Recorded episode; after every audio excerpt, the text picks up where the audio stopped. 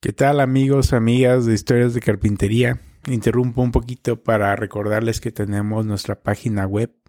Es www.historiasdecarpintería.com donde podrán encontrar las notas de capítulo de este episodio y de los demás que ya tenemos realizados. Aparte de información útil e interesante para carpintería, herramientas que utilizo y recomiendo, así como el blog. Y bueno, espero que todo sea a su agrado y sin más agradecerles, recordarles www.historiasdecarpintería.com. Por favor, pasen a visitarnos. Muchas gracias.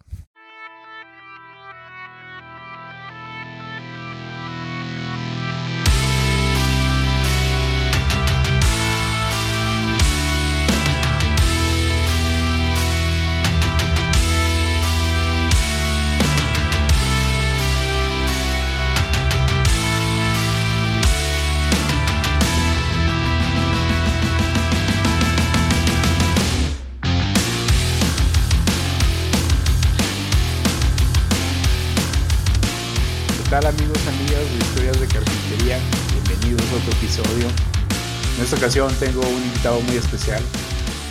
Él es eh, de Chile, pero radica en Suecia. Es ebanista. Más preámbulo es Sebastián Mateo. Muchas gracias Sebastián. ¿Cómo estás? Buenas noches para ti. Sí, buenas noches aquí. Eh, bien, gracias. Muchas gracias por la, por la, por la invitación. Eh, un agrado estar aquí desde el otro lado en un podcast y no, no estar así como haciendo las preguntas. No, no de anfitrión, ¿verdad? Claro. No, pero buenísima, buenísima iniciativa y, te agradezco mucho la, invitación. Mucho. No, hombre, gracias a ti. No, gracias a ti, Sebastián. La verdad es que tú eres el, el héroe, eres la estrella en, en, este momento. Entonces, tú, vamos a tratar de aprovechar todo lo que podamos platicar contigo a que nos compartas tus experiencias, tus consejos, tus vivencias, eh, todo, todo lo que tenga que ver con carpintería, banistería es lo que este, vamos a tratar de, sacar y lo mejor de que nos puedas compartir, ¿no? Y gracias por tu tiempo, sé que es noche allá en, Suecia, muchas gracias este, por acomodar el horario, muchas gracias por aceptarlo y, bueno, va a valer la pena te lo prometo. Dale, gracias. No, no, no, te preocupes. Yo a esta, a esta hora es la que yo acostumbro a decir que mm. aquí empieza mi, mi, segundo trabajo. Cuando los niños están durmiendo ya puedo hacer otra, otra, otra actividad. Eh, dedicarme un poquito a mis proyectos o, o sí, hacer, grabar podcast y, y, otras cosas. Sí, lo entiendo perfecto, ¿eh? Lo entiendo perfecto. Pero bueno, muchas gracias. Este, te comentaba fuera de la entrevista, Sebastián, eh, tu, historia me resulta muy, muy interesante. Entonces quisiera comenzar inmediatamente con la pregunta obligada. ¿Cómo te iniciaste en la carpintería de diagonal ebanistería? ¿Cuáles fueron tus inicios? Eh, a ver, yo siempre, yo siempre digo, yo nací en Chile, pero yo soy un, un ebanista sueco que, que, que, quizás suena raro, pero yo todo lo que, lo que aprendí de, de la banistería lo aprendí aquí en Suecia. Entonces todo lo que yo sé, todo lo que yo aplico es totalmente y 100% sueco. Y de eso estoy como súper orgulloso y estoy súper orgulloso también de representarlo y que, y que eso se reconozca aquí en Suecia. Eh, he tenido distinciones grandes, importantes y eso me, me enorgullece mucho, pero en Chile sí probé, obviamente como familia, familia latinoamericana, sudamericana, eh, todos los muebles el abuelo lo hace o el papá lo hace y, quizás por ahí también sí mi abuelo, eh, tanto eh, más que nada mi abuelo paterno, hizo que me, que me picara el bichito por hacer cosas, siempre él estaba haciendo cosas, hizo su, construyó su casa, la terraza, él tenía un banco de trabajo y siempre me invitaba a que yo lo acompañara. Entonces yo como se dice en chileno, y siempre pegado a las costillas de él. Así siempre, siempre con él. Em, y después, por las cosas de la vida, llegamos a Suecia en el año 2002. Entonces, este año 2023 se cumplen 21 años aquí en Suecia. 21. Y yo, y claro, yo estaba como aprendiendo, estaba estudiando sueco. estaba como aprendiendo sueco y todo, después me preguntaron, vale, tú tienes que hacer el, el, no sé cómo le dicen en México, pero como la secundaria, tienes que hacer sí, secundaria, y, todo, y, y me dijeron, así como están estas, estas carreras que puedes estudiar y me nombraron modelería. Y a mí igual siempre me había llamado la atención. Y, y dije, vale, démosle. Así que estudié la secundaria, estudié los tres años y los tres años de, de modelería, se puede decir. Y después, ahora, si me hubiesen dicho que, existía un una secundaria, un liceo que tenía estudios de golf, hubiese preferido golf. Al golf. sí. sí, yo trabajo de, de los 11 años. A los 11 años partí llevando palos de golf en un club de golf. Mi familia es una familia súper modesta. Venimos de un barrio muy modesto, por no para maquillarlo un poco, no decir malo y peligroso y qué sé yo. Em, y empecé para ayudar a, mi, a mi mamá, eh, empecé a trabajar a los 11 años. Entonces ahí llevaba eh, eh, bolsos de golf y todo, y ahí aprendí a jugar y se me daba bien y qué sé yo. Y claro, si me hubiesen dicho que estaba en los estudios de poder estudiar golf en la secundaria, lo habría hecho, no tenía idea.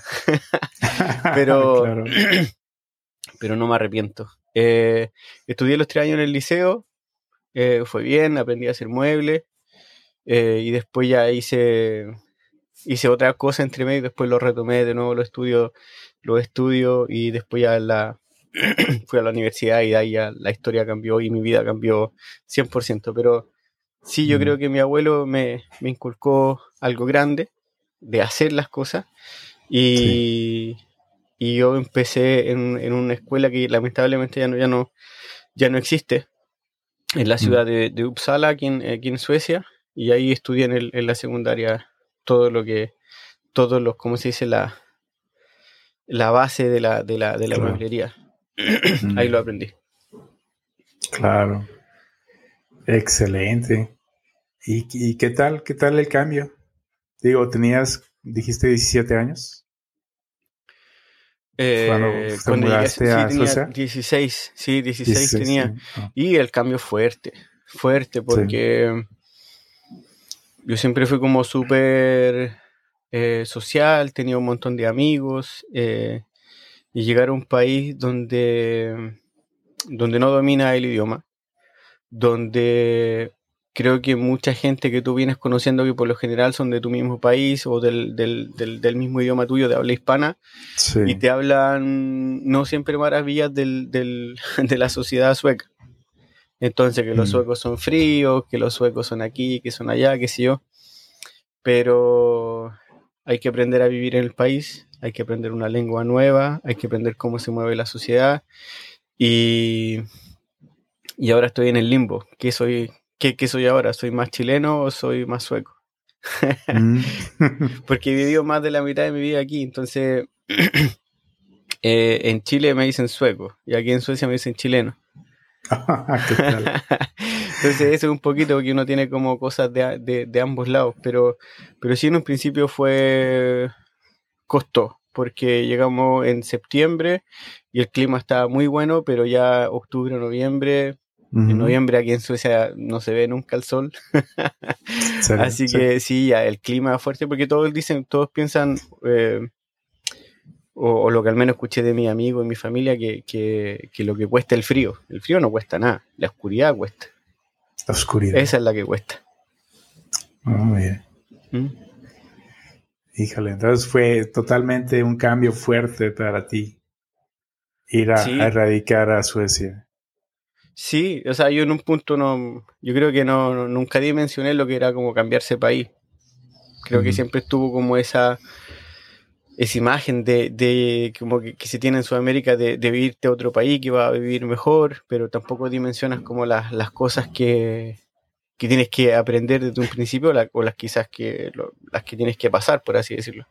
Claro. Y acá, acá de todo, no hay que tenerle como mucho eh, asco al, trabajo. Eh, yo también hice aseo, también lavé platos, también hice como un montón de cosas para poder, qué sé yo, em, ganarme mis coronas suecas. Fueron los primeros trabajos que hice, trabajos de verano, trabajos, no sé, en una fábrica de pintura, lo que viniera, lo que viniera. Claro. Qué bien, qué bien. Y cuéntanos un poquito de, de cuando empezaste a estudiar mueblería, como lo llamaste. Es, ¿qué, ¿Qué fue? ¿Cómo, fue? ¿Cómo fue eso? Yo, yo, yo, le digo mueblería, una vez también me dijeron que, ah, Sebastián le dice mueblería. Y es porque la, la carrera de, de, de muebles en la escuela técnica de la ciudad de donde yo vengo, en San Antonio, la escuela industrial de San Antonio, la carrera se llamaba mueblería. Entonces uno es como mueblista. Eso es lo por eso yo siempre le he dicho así, o no, no por, por quizás, eh, eh, ¿cómo, ¿cómo, se dice? Darle como una jerarquía a los nombres, ¿vale? No, no. Claro, sí. Nunca, fue mi ambición. Incluso yo me empecé a llamar ebanista, fue por, por, otro, por otro tema en realidad. No, ok. Mm. Bien, ¿y cómo fue eso? ¿Cómo fue tu inicio a aprender eh, carpintería o mueblería? Mm. Eh, fue bonito ese proceso. fue muy bonito. Si yo lo tengo muy buenos recuerdos de, mm, de mi profe y de lo del, de los estudios de mueblería. Porque es mm. súper. Ahora, yo estudié y creo que enseño igual como muy metódico, muy sueco para enseñar. Eh, mm. porque acá no es como que vamos y vamos que como a, eso que se dice como que se normaliza mucho, que es como la prueba y error, como cagando la aprendo o, equivocándome aprendo. No es tan así acá, acá como que el molde está hecho y la, el molde, de, digamos, de, la, del, del de, estudio de los tres años eh, ya está hecho, entonces todos van viendo cómo tú vas avanzando y te van ayudando a que vayas avanzando a la parte del resto y si, si se te da mejor, te apoyan y si te, se, si te da mal, te apoyan más aún para que vayas avanzando. Entonces, sí, todo fue muy, muy metódico, mucha clase. Eh, pero era una clase de liceo, entonces tenía como, creo que en primer año tenía como dos días de taller y después en tercer año tenías como tres, cuatro días de taller. Y los otros ramos eran como ramos estándar, que era como sueco, matemática, historia, que son como los que tienes que tener para, por ejemplo, después poder postular inglés también, eh, para poder postular eh, a estudios superiores. Bien. Sí. Así que, bueno, sí fue, pero creo que, aprendí de una manera como se avanza en Suecia, como lento pero seguro y súper metódico, más que nada como conocer el material, conocer desde ya, si del primer mueble que hice fue conocer los movimientos de la madera, cuándo hay que enchapar, cuándo hay que poner madera sólida y aprender, aprender a diferenciar que un, un mueble de madera sólida y un mueble de, de línea plana, por ejemplo. Entonces eso, eso lo aprendí yo con 17 años, pero claro, mis compañeros que eran menor que yo, porque venía como desfasado, ellos tenían 15. Entonces con 15 años ya te están enseñando cuáles son las diferencias de un mueble de línea plana y un mueble de, madera sólida con todos los movimientos que tiene la madera, por ejemplo. Claro, sí. ¿De línea plana te refieres a, a hecho de derivados como triple melaminas, todo eso? Claro, el triple, el plywood, no el contrachapado. Plywood. Sí, claro. Y claro, línea plana, línea plana también para mí es como el, el, MDF enchapado así. Ok, sí. Al menos, al menos así lo aprendí que le dicen en Chile. Línea plana y me explicaron, ah, esto es línea plana. sí, claro. Sí, acá también digo, aquí en México hay que, sí hay que diferenciar, ¿no? Porque todos le decimos mueble y luego mucha gente aquí, digo, lógicamente la persona que no sabe nada de carpintería, pues ve un enchapado, un MDF enchapado y piensa que es madera, ¿no? Claro. Entonces, este, sí, sí es diferente, pero bueno, este, qué interesante, Sebastián. Mm. Y platícanos cómo, cómo fue tu primer, tu primer mueble. Este, ¿cuánto tiempo estudiaste mueblería? Eh, fueron los tres años, los tres años del, de la secundaria. Em, o sea, esos fueron mis primeros estudios. Pero creo que mi primer mueble que una vez un amigo, eh, David, me dijo, ese no fue tu primer mueble cuando dije que el primer mueble había sido un taburete en el liceo, pero no fue ese, fue cuando tenía como 14 años y yo no tenía, creo que en la casa hicimos como una, habitación extra y mi hermana no tenía cama, una cosa así. Ah, y, y, mi amigo eh, Alejandro tenía madera en su casa y el papá nos dice, hágale la cama. Y nosotros así con un, con un serrucho y un martillo y un taladro hicimos una cama y ese fue el primer mueble que yo hice en mi vida. Y fue como la primera vez que hice, que hice algo. Y que esa cama, si no me equivoco, todavía anda por ahí en, alguna parte de la, de la familia y todavía la ocupan y todavía está, todavía está la, cama. Eh, y mi hermana la ocupó por un par de años también. Eh, y después ya para, por ejemplo, para aprender en el, en, el liceo eh, fue un taburete. Un taburete un poquito más ancho que es como una, mini banca, una cosa así. Sí. Eh, y ahí todo. O sea, aprender a cortar, hacer un corte radial, a, poder diferenciar eh, tipos de, madera y de árboles distintos, cuál es cuál y por qué se ocupa esto para esto y en qué dimensiones hay que ocupar esa madera, porque por las características que tiene y no solamente elegirlas por el color o cosas así. Entonces, qué sé yo, nos demoramos, o sea, el, hoy, por ejemplo, si me pongo a hacer el mismo taburete, me voy a demorar un día, dos, un ejemplo. Pero creo que me tengo que haber demorado un, dos meses quizás, o menos, no me acuerdo en realidad, pero, pero así era porque era mucha clase. Entonces, el profe te explicaba cómo tenías que pegarlo, cómo tenías que, que por ejemplo, eh, cortar la madera. Porque, por ejemplo, es importante eh, cuando va, cuando va, por ejemplo, a hacer una cubierta como de una mesa o en la cubierta, el asiento, digamos, de este taburete, porque era importante, por ejemplo, cortar la madera, cepillarla y pegarla, y no cepillar el tablón, cortarlo y pegarlo. Mm. Ahí nos explicaba eso, él por qué, por qué era así. Entonces, aprender la, la, madera sólida y los movimientos que tiene, eh, te entrega la línea plana gratis. ¿Vale? Entonces aprender con madera sólida e, era lo mejor y avanzar más rápido y, no aprenderlo al revés. Claro. Mm. Qué bien, excelente. ¿Y cómo fue avanzando? Cruzaste esos tres años de, en, la, escuela. ¿Y, qué más siguió para aprender este, carpintería, banistería? ¿Qué, qué más seguiste mm. estudiando ahí? Eh, bueno, en el liceo si bien aprendí como muy metódico, me enseñaron a hacer técnicas súper avanzadas. Aprendí a hacer ventanas, aprendí a hacer, por ejemplo, mesas con el, con el travesaño redondo, eh, a ocupar todas las máquinas, la, la tupí, la sierra, la, todo, en realidad. Ahí aprendí todo. Y tuve una, una muy, muy buena base porque el profesor que a mí me enseñó, él tenía como muy muy impregnado la, la, pedagogía. Y después de que salí de ahí, me dediqué a jugar golf. como 3, 4 años. Logré ser, jugar como profesional, pero no vamos a entrar ahí. pero no vamos a entrar aquí, estoy haciendo muebles, no estoy jugando golf. pero los trabajos que hice, por ejemplo, de lo hice como tres años que, trabajaba acá, aquí en Suecia y jugaba golf, pero aquí trabajaba en lo que fuera, trabajaba de noche haciendo aseo, lavando platos, lo que fuera, para juntar dinero y después por ahí me iba a Chile y con los contactos que tenía de antes me ayudaban a jugar allá también, ella trataba de competir lo que más podía y todo. Ah, qué bien. Pero después ya, ya no era muy, muy, em, muy estable, yo tampoco tuve la disciplina para desarrollar como mi, mi carrera de golf. Eh, que, sí, sí hay que tenerla para todo lo que uno hace, hay que tener mucha disciplina. Eh, volví a Suecia y, estuve cesante, estaba como durante el verano, junio, julio, trabajando como en, trabajo así como eso, que quizá el que estaba en ese tiempo era un trabajo de verano en una fábrica, una fábrica de pintura que está muy cerca de mi casa. Mm. Eh, entonces, vale, trabajé ahí y de repente en la calle me topo con mi profesor y me dice, ¿por qué no vienes a estudiar mueblería? Y le mm. digo, oye, pero la fecha ya pasó, la fecha de postulación ya pasó, para estudiar como adulto en el, en el, en el mismo lugar, en el mismo taller donde estudié la secundaria, pero podía estudiar ahí como adulto. Sí. Como una especie de curso intermedio antes de un, un instituto, universidad, qué sé yo.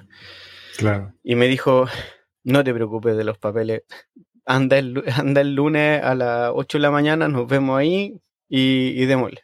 Ya, entonces me arregló los papeles, que la fecha había pasado por una o dos semanas, qué sé yo, y ahí empecé a estudiar. Y ya llevaba tres meses y dije, y, él se impresionó porque me dijo, oye, tú te acuerdas mucho más de lo que yo pensé que te iba a acordar así haciendo muebles, porque también tuve que hacer un, taburete de nuevo. Ah, eh, así que eh, después de ese taburete yo dije, yo esto yo quiero estudiarlo. Y empecé a, preguntar donde no, no, tenía idea de nada. Y como antes no me, antes me gustaba hacerlo, pero no me interesaba seguir desarrollándolo, no, nunca me preocupé de qué universidad había, qué escuela había. Y, y bueno, empecé a buscar y fui como a escuelas del sur, busqué en el norte de Suecia. Y la gran ventaja que tiene Suecia es que aquí hay estudios superiores muy avanzados en lo que es dentro de la ebanistería. Pero muy avanzados. Y tienen, tienen como una, una tradición desde muchísimos años. Y donde más se ha reservado, digamos, es en el norte de Europa, que vendrían siendo los países escandinavos, y de los países escandinavos donde más se ha preservado todo eso es en Suecia. Por eso yo digo, lo, digo, Suecia son los japoneses de Europa, porque son como los más estudiosos, así siempre están pensando cómo en desarrollar las cosas. Se trabaja lento, pero se avanza, se avanza firme. Creo que siempre, mm. siempre he dicho eso. Em, pero claro, empecé a buscar y todo, y muchas escuelas como que me da la atención y no, de, no sé cómo dicen en México, pero de cobarde, de cagón, no quería irme de Estocolmo, quería estar en, no, quería irme, cambiarme de ciudad, qué sé yo. Claro. Y, después me dicen, mira, está Malmstens. Y Malmstens desde el año 2000 pasó a ser, que era la, la, la, escuela de taller, como la muy conocida, de mucha trayectoria, todo, pasó a ser parte de la Universidad de Linköping, que Linköping es una ciudad que está al sur, pero el campus, digamos, Malmstens estaba aquí en Estocolmo y, la escuela siguió aquí en Estocolmo y todavía está en Estocolmo. Y me dicen, esa es la mejor, pero es la mejor de Europa. Y me dijo, ahí postula, pero no va a entrar. Así tal cual. Postula si quiere, pero no va a entrar. Porque, porque, es muy difícil que entre. Y ese año que yo postulé a la carrera de mueblería, postularon 200 personas. Y solamente quedamos, quedamos 6. Seis personas. Sí, y yo quedé, a, entré a la universidad al primer intento. Lo, lo, Los otros cinco que estuvieron conmigo, eh, creo que dos más entraron a la primera, pero los otros tres era como la segunda y la tercera vez que postulaban. Mira, ¿qué tal? Sí, y, y yo nada, fui como, como no, no, ¿cómo se dice? No le tenía como un miedo o un respeto a la tradición de la universidad. Yo postulé y fui, hice lo que tenía que hacer y, por suerte entré. Porque no, claro, si yo le hubiese tomado el peso a lo que era, sí, quizás me hubiese puesto nervioso, sí, quizás no hubiese postulado, quizás qué sé yo, pero fui y hice lo mío y por suerte entré. Y siempre, siempre digo que después como como tuve la suerte también de trabajar después de la universidad, digo, siempre no sé cómo entré. no sé cómo entré. Parece que se equivocaron. Así pasaron un papel que era equivocado y ahí entré yo. ¿Qué tal? Eh? Tal vez, ¿no? sí, es que sabes que, mira, así como, como a tipo de anécdota, no sé si lo he contado en otro lado, pero es que eh, yo después cuando trabajé en la universidad ya pude ver los portafolios que la gente mandaba eh, para postular. Y yo, como yo cuando yo postulé, había que mandar la postulación en, eh, formato A3 eh, horizontal. Yo mandé A4 vertical. ¿Vale? Y todo hecho en, Word y en nada, hay unas fotos que había sacado con mi teléfono y las fotos estaban así como amarillas, ninguna así. Entonces le saqué fotos así a los muebles, los puse y claro, para poder acomodar la foto con el texto, sí tiraba la foto yo para que, para que se acomodara con el texto y ahí mis muebles obviamente quedaron más anchos y más, más bajos de lo que en realidad era. Distorsioné todas las fotos y después yo lo miro todavía y después cuando me tocaba dar charla yo mostraba mi portafolio y con esto igual entré pero sí. siempre lo digo así como el peor portafolio que Mamsense ha recibido en la historia, el mío. Igual entré. pero entraste, ¿no? Sí, entré. ¿Qué tal? Eh? Híjole. Qué bien, excelente. Sí, fue. fue, fue, fue bonito. Igual a ver ese, ese proceso, porque tú postulas y eso es la postulación es en, en,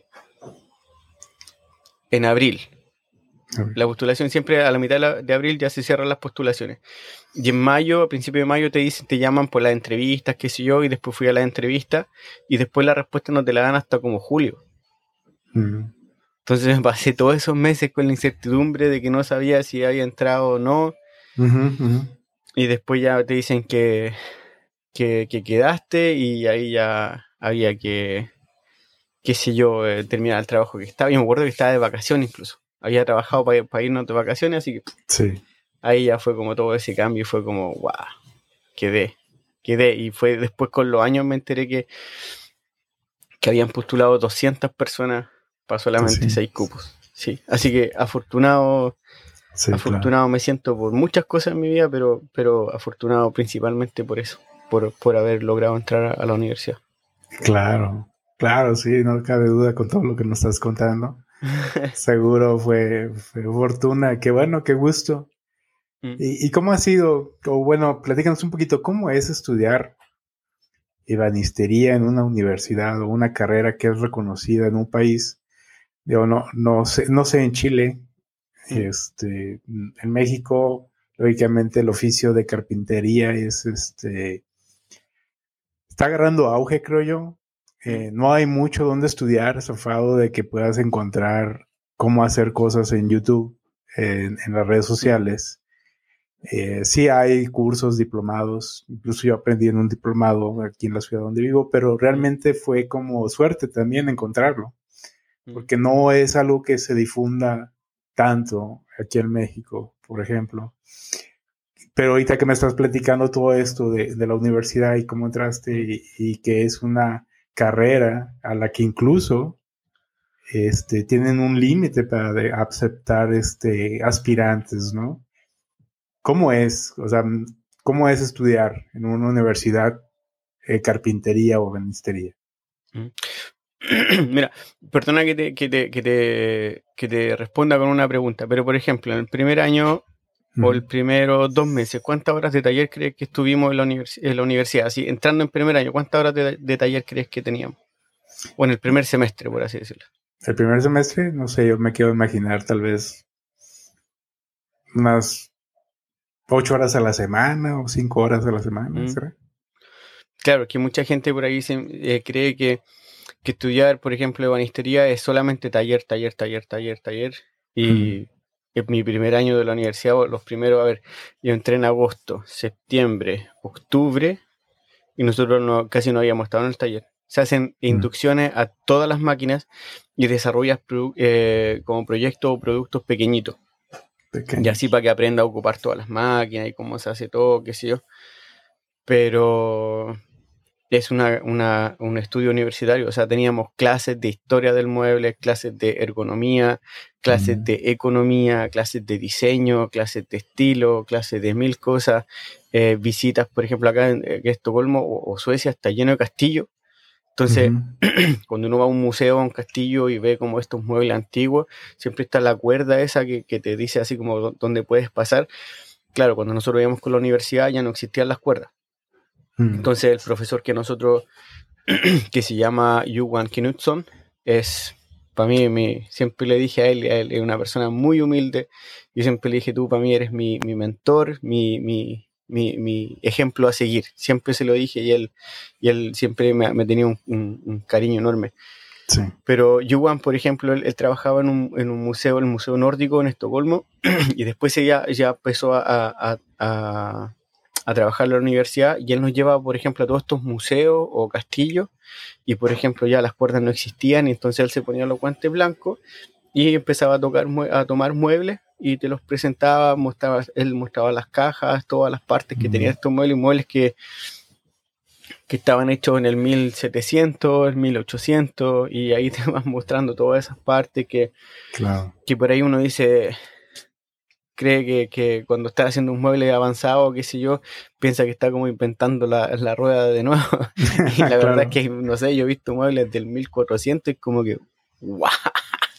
Sí. sí, o del 1700 y los muebles están así 300 años después, están así como intactos y es como que por lo general uno no, inventa tanta cosa nueva y, y, creo que es, para mí al menos mirar harto para atrás y, saber mucho de historias del de historia de, la historia del mueble sí me ayudó me ayudó mucho en el sentido de, de saber qué se, qué se ha hecho o quién, quién fue el diseñador de qué y cosas así. Eso me, a mí me, ayudó mucho y ver, creo que de ahí ir, ir viendo como mi oficio con mucho más, con mucho más respeto, con mucho más respeto de que aquí no vengo como, como en el fútbol a, romperla, sino que a aprender, aprender, aprender y de ahí tratar de, de diferenciarme de alguna manera.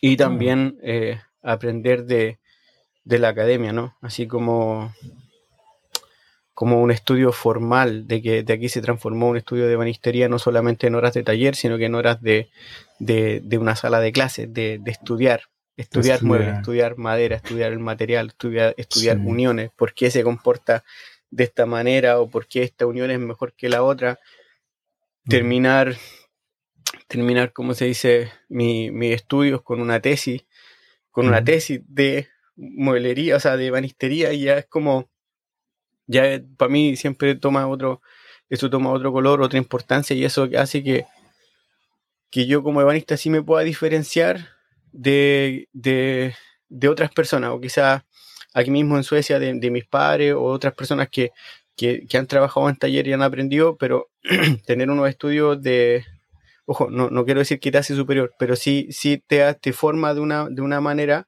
de que tú puedes identificar ciertos problemas o virtudes que tienes muebles de una manera mucho más, mucho más rápida. Y eso es como lo que yo estoy como súper súper agradecido y después lo que ya con el tiempo eh, empecé como a tratar de transmitir para tratar de ser un, un, aporte al, al, principalmente al, al medio chileno. Claro, Claro, sin duda.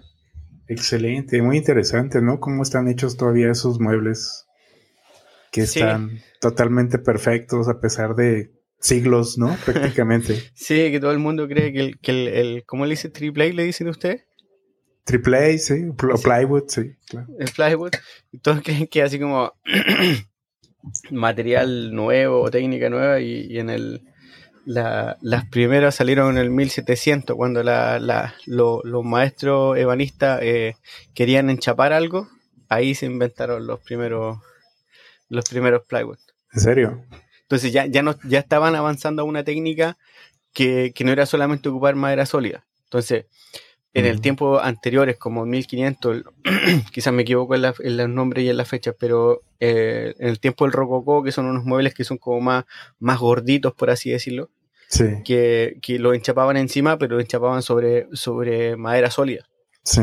Entonces, con el movimiento de la madera, la chapa, esos muebles son los que le han dado más trabajo a los restauradores de muebles.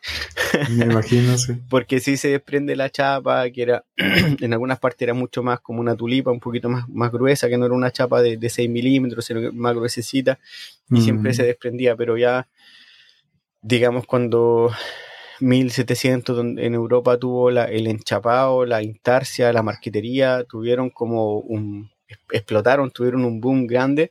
Sí. Y había que poder avanzar en las técnicas de eso y ahí, ahí obviamente lo, mejor era hacer una especie de, de, contrachapado. Mm. Para que, para que aguantara el movimiento y obviamente aguantara la chapa que tú le ponías encima. Qué interesante, no, no sabía algo nuevo todavía, no, sabía que ya usaban los contrachapados en el 1700, eh, seguro. sí, sí. Eh, Qué bien. Sí, es verdad, así, así, así ha sido en realidad. Entonces, eh, entonces siempre por eso cuando dije antes así como los suecos son como los japoneses de Europa, porque sí, son súper estudiosos. Entonces, por ejemplo, como me dijo una vez un amigo, los japoneses construyen todo, todo lo mejor, pero muy, pocas veces ellos han inventado que yo el auto, pero los autos lo hacen allá. Ellos no inventaron los Mac, pero los Mac lo hacen allá, qué sé yo. Acá es un poquito lo mismo, la, la intarsia, la marquetería fuerte, fuertísimo en Italia, en Francia, en Holanda, por darte unos países, como tres de referencia. Y ellos son los que trajeron con el tiempo las técnicas a, a los países nórdicos. Entonces ahí después se aprendieron y después la gente de, Suecia fue a estos países a aprender, pero acá donde más lo analizaron, lo reflexionaron, lo analizaron y todo, lo estudiaron y ahí fue como, vale, estas son las mejores técnicas para desarrollar estos productos. Entonces al final, de ser aprendiz de una técnica, al final terminaron dominándola mucho mejor que los mismos países donde se, se inventó, entre comillas. Se inventó. Mm. ¿Qué tal? Excelente. Hicieron todo un benchmark, ¿no? De traer lo mejor y, y dejar de quedarse con lo mejor y todavía mejorarlo, ¿no? Del proceso. Mm. Sí, sí, sí, sí. Qué bien, gracias por compartir eso, Sebastián. Realmente no, no tenía idea. Realmente yo, yo como nuevo también en la carpintería, pensaba que los contrachapados, el triple y el plywood, pues era de, de, de unos años atrás, realmente, ¿no? Mm. De cuando se empezaron a hacer muebles baratos, pensé yo. o sea, obviamente ahora como, como, digamos, material de construcción, plywood, ya sí tiene otro tono, obviamente, eh, está hecho de otra manera, eh, todo el proceso es, diferente, pero el principio de eso se, ya, ya se ocupaba en el medio. Ya se ocupaba, claro. Ya se ocupaba, y creo que incluso antes, pero nunca, nunca se, dominó como, como técnica. Y es, también está como la, creo que se llama, no sé si en México le dicen así, pero en Chile lo conocen como el tablero, el tablero carpintero. El tablero es el alistonado. Claro, queda alistonado y después le lo contrachapan por abajo y después lo vuelven a enchapar. Ya. Sí, sí, claro. Esos fueron como también los principios del plywood en, esos años. Pero claro, aquí iba yo que, por ejemplo, como, como tú lo haces, que estudiarlo para dominar la técnica mejor. Entonces, por ejemplo, en, el tablero normal, por ejemplo, tiene un listón que ponle de unos 30 milímetros de ancho y un, uno, qué sé yo, 12 milímetros de espesor. Pero entonces de manera industrial ahí te encuentras, por ejemplo, que tiene un corte tangencial, tiene un corte en 45, la beta tiene 45 grados, un corte radial, qué sé yo. Y eso hace que, que sí, al final construyen el tablero, pero no es tan estable, ¿vale? Pero si tú lo haces, por ejemplo, tal cual, estos listones tienen que tener una cierta medida de alto y de espesor, y obviamente con todas las, eh, ¿cómo se dice? con, toda la beta que tiene que ser radial. Y no, se, no solamente se contrachapa una vez, sino que se, hace en varias capas y de una manera bien determinada para que te pueda quedar lo más rígido posible. Mm, ok, interesante. yo lo tuve que hacer en la, en la prueba nacional de oficio, lo tuve que hacer. Porque todavía ah, se hace eso. Entonces, cuando. Porque la prueba nacional de oficio la puedes hacer como, como parte de tu estudio en la universidad, pero no tiene, en, realidad no tiene nada que ver con la universidad. Entonces, mm. el gremio de maestro ebanista, el que va y te evalúa el mueble. Entonces van, van viendo como un protocolo y te miran así como el mueble casi milímetro por milímetro. Sí, ah, qué bien, sí. interesante. Sí. Excelente. Gracias, gracias Sebastián por compartir mm. eso. Una pregunta y por ejemplo cuando ya estabas estudiando, este, querías hacer tus, tus muebles, ¿Mm? ¿Cómo, empezaste? ¿Con qué herramienta? ¿Qué, ¿Qué, fue lo que, ¿En qué lugar? ¿Tenías algún tallercito? ¿Tenías tu habitación? Ah, no sé. Eh, ¿Con qué herramienta? Herramienta, o sea, eh, en el taller de la universidad ahí empecé a hacer mis cosas. Eh, en, la universidad mm. te da la posibilidad de que tú podías, por ejemplo, postular como un proyecto paralelo. Y esos proyectos paralelos eran solamente para que tú, pudieras ocupar el taller. Ok. y ocupando el taller, podía hacer todo, obviamente hacía todos los que iban incluidos en los cursos y si tú terminabas tus muebles, los muebles de tu curso, obviamente te queda mucho tiempo libre y ahí te podía ocupar el taller de, la, de las 6 de la mañana hasta las 9 de la noche. Entonces ah, ahí se me pasaba todo el día. Yo dormí un montón de veces en la universidad. Sí, me imagino. Yo soy uno de los culpables de que ahora ya no se pueda dormir en la universidad. sí, porque ahora Va, un, guardia como a las 12 de la noche y a los que están adentro los tiene que echar. Pero, pero sí, yo dormí muchas veces en la universidad porque me quedaba hasta muy tarde trabajando y quería estar ahí en la mañana. Entonces trabajaba en el taller, digamos, el, taller con máquinas hasta las 9 de la noche y después apoyaba con herramientas manuales, trabajaba que hasta las 12 y si no podía ir a, dormir en el sofá de alguno de mis amigos, compañeros de la universidad que vivía por ahí cerca, eh, me, quedaba, me quedaba ahí mismo en la universidad para estar el otro día ahí a las 6 de la mañana en pie y ya seguir trabajando. Y seguir trabajando en la madera. Qué bien, excelente. sí, así que bueno, primero todos los muebles que van, eh, eh, en, digamos, en, la, en la malla de la carrera de banistería, y obviamente tú tienes cursos, cursos paralelos con, o sea, tienes cursos paralelos con los otros ramos que hay, pero claro, porque no, no, lo expliqué, en la universidad, cuando yo estudié, teníamos eh, ebanistería, diseño de muebles, tapizado de muebles y, y conservación de muebles. Entonces, todo ese grupo tomaba clases todos juntos. Entonces siempre estábamos juntos y podíamos como intercambiar opiniones de con los de diseño, con los de tapizado. Entonces, eh, si uno aprende a, diseñar, si uno aprende, tiene workshop de cómo ocupar las máquinas de coser, por ejemplo, para poder tú ir avanzando en tus propios muebles, pero lo que se da mucho en Mamsens es la colaboración. Entonces, yo muchas veces presenté un proyecto a algunos amigos y eran un diseñador y después trabajamos con una tapicera y, la tapicera que es Catarina es una de mis mejores amigas y hasta el día de hoy siempre, siempre hacemos proyectos, proyectos juntos. Entonces cuando ella tiene que, hay algo en madera que tiene que desarrollar, me llama, me manda los planos, se lo hago yo y ahí se lo, se lo puede dejar al taller y así que con su parte. O sea, ni siquiera a esta altura como que nos cuestionamos el trabajo. O sea, si yo le pido a mm. que ella haga algo, yo sé perfectamente con la calidad que me lo va a, me lo va a devolver, y de parte de ella es lo mismo, que sabe la calidad que le voy a entregar lo que ella me está pidiendo. Claro. Entonces ahí fueron como los primeros muebles, pero a mí yo creo que lo que me pasó en primer año, porque aquí se estudia de agosto hasta mayo. Ese es como el año, el año escolar.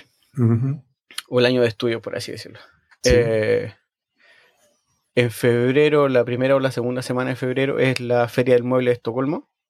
Mm. Y en el 2000, yo empecé a estudiar el 2012 el, en Mount y el, en, enero, en febrero del 2013 vino un japonés que se llama Kenji Komatsu.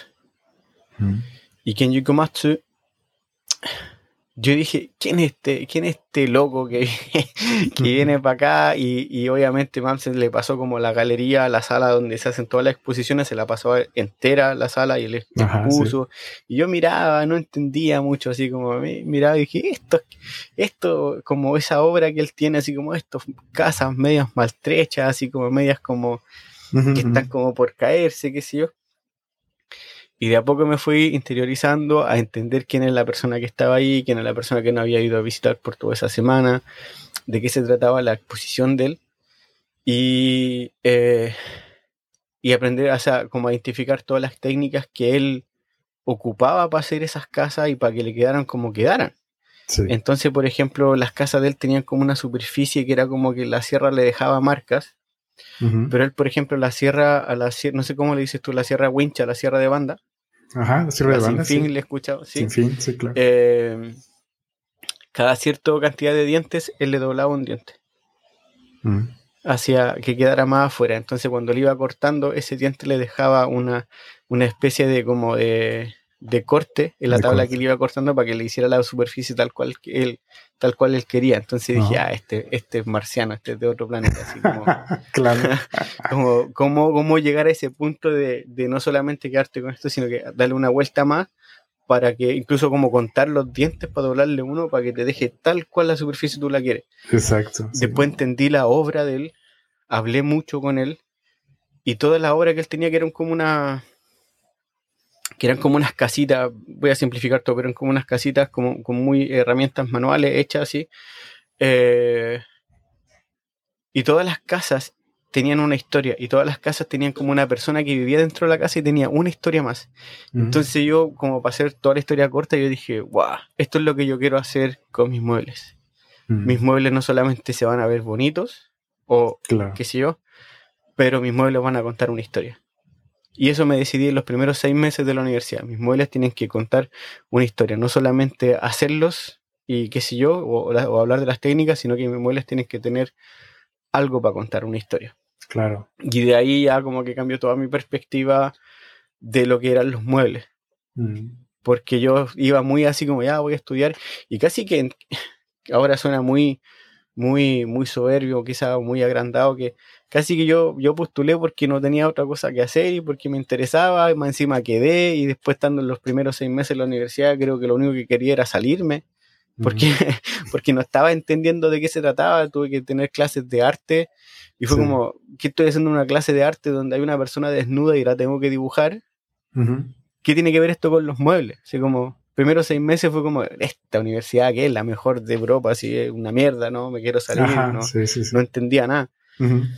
Y claro, creo que pues, em, esa, esa, esa exposición de Kenji hizo que, no sé cómo decirlo el dicho, pero aquí en Sueco se dice un dicho como que ahí te cayó la ficha. Te cayó la teja, creo que se dice en, Chile. Eh, ahí entendí todo. Y fue como que todo me hizo sentido. Claro, claro que tengo que entrar a, tengo que tener clases de arte para poder dibujar, soltar la mano, entender la forma, qué sé yo, el cuerpo, la la la. Eh, y de ahí me decidí que, vale, mis muebles van a contar una historia. Yo siempre he dicho, yo hago lo mismo que el resto.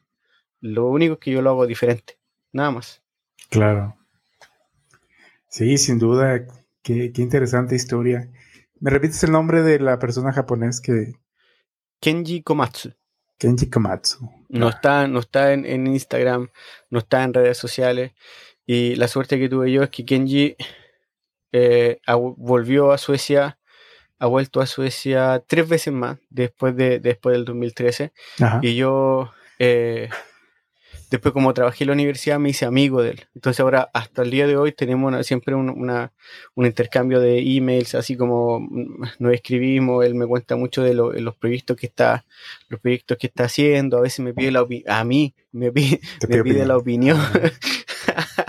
dice, ¿qué opinas de esto? Es una persona muy, muy simpática, muy agradable y muy, quizás como buen japonés, pero muy humilde. Claro. Súper, súper, súper, súper humilde. Y él ha estado en mi casa, ha venido a comer aquí a la casa, conoce a mi hijo y todo, así que es eh, ahora súper amigo. Y a mí él me molesta, porque yo le, siempre me dice, eh, ¿cómo, ¿cómo, es que me dice? My biggest fan. Porque ahí yo le dije, sí, yo soy tu fan número uno, y ahí empezó como a, molestarme. ¿Qué tal? Ah, excelente, qué buena historia entonces. Y de él, de él he aprendido mucho, y, y aplacé, aplacé el viaje, mm. eh, y lo aplacé por, por, por, por motivos eh, personales, y creo que va a ser un mucho mejor viaje eh, el próximo año, pero en mayo el próximo año la intención es ir a, ir a Japón por un par de semanas mm. y obviamente visitar a Kenji, eh, tomar un par de workshops con él y visitar a, otro, a, otra, eh, a otros maestros japoneses que gracias a la universidad puede tener contactos con ellos, contacto con ellos y, y poder tener, crear un lazo como de, de amistad, pero también de como de, de colegas, por así decirlo. Y eso es lo que te iba a decir delante, quizás voy mucho por la rama ahora, pero eh, que lo que te dije antes, que yo, por ejemplo, ¿por qué mueblista, por qué banista y qué sé yo? Es porque yo no, yo no, no, no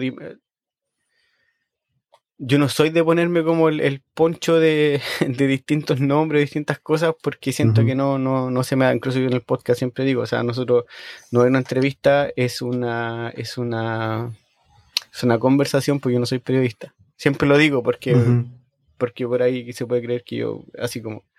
Y la verdad que no, no. Yo, yo sé hacer muebles, soy banista y punto, pero, pero yo conocí a otro Kenji, a otro Kenji, otro japonés, y él se llama Kenji Suda, que él es em, Tesoro Nacional en Japón. Sí. Entonces ellos tienen como una, un tipo de título que se le da a los japoneses cuando son como, como tercera generación de, por ejemplo, en este caso de banista, le dan como un, un título como Tesoro Nacional japonés y tienen como una subvención y su trabajo lo demuestran por todos lados. Y la misión que él tiene es como ir entre comillas como evangelizando pero así como recorrer países enseñando ebanistería entonces él visitó la universidad y, bueno conversando estaba el que había sido mi profesor y él lo conocía mucho y me invitaron a comer. Entonces ahí estuve hablando con ellos y todo. Y él va y Kenji me dice ¿Y tú por qué dices que eres así como, estábamos hablando en inglés, pero me dijo, ¿por qué me dices que tú eres como mueblista solamente? Porque eso es lo que soy. Y me dijo, no, yo vi tu trabajo y tú eres de verdad que eres un ebanista. Yo creo que te recomiendo, me dijo, que de aquí para adelante digas que eres ebanista, que no se te olvide. Y yo no le voy a porfiar a un al Tesoro Nacional de Japón. eh, no, claro, lo digo a, tipo de broma, pero sí me costó como como como hacerme, como decir que soy ebanista y entender de qué se trata y, entender, tomarle el peso y la, más que, más que el título, como la responsabilidad que eso tiene, lo que significa y, y, que me lo haya dicho él después de haber visto mi trabajo y de haber hablado, justo antes que fuéramos a comer, estuvimos viendo unos proyectos que yo tenía y él miró y fue como, guau, y me preguntaba si acaso le podía sacar fotos y todo, y ahí fue como que, mm. vale, así como, vale, de aquí para adelante soy ebanista entonces.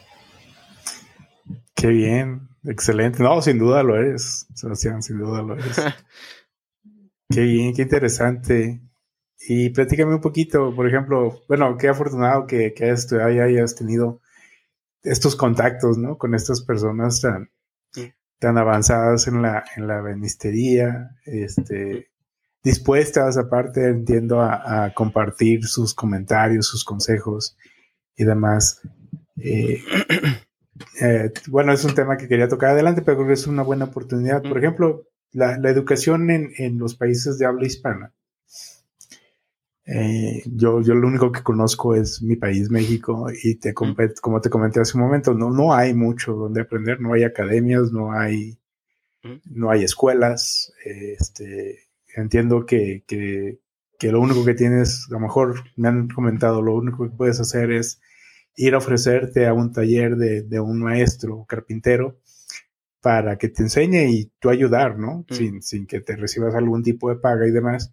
Pero tampoco es una opción porque mucha gente no quiere compartir estos conocimientos, ¿no? Mm. Eh, y ahora que tú has tenido toda esta oportunidad, eh, afortunadamente la diferencia que hay cultural en, Europa, en Suecia, donde estás tú, con los países de habla hispana, ¿qué tú crees que nos falta para llegar un poquito a ese nivel que tenga un país como Suecia o como Japón o como, bueno, alguno de Europa que también que tiene mucha cultura del mueble y de la carpintería? ¿No, tiene una pregunta más fácil? este, no, lo que, pasa es que, yo, yo hablaba con un amigo hasta hace poco. Em,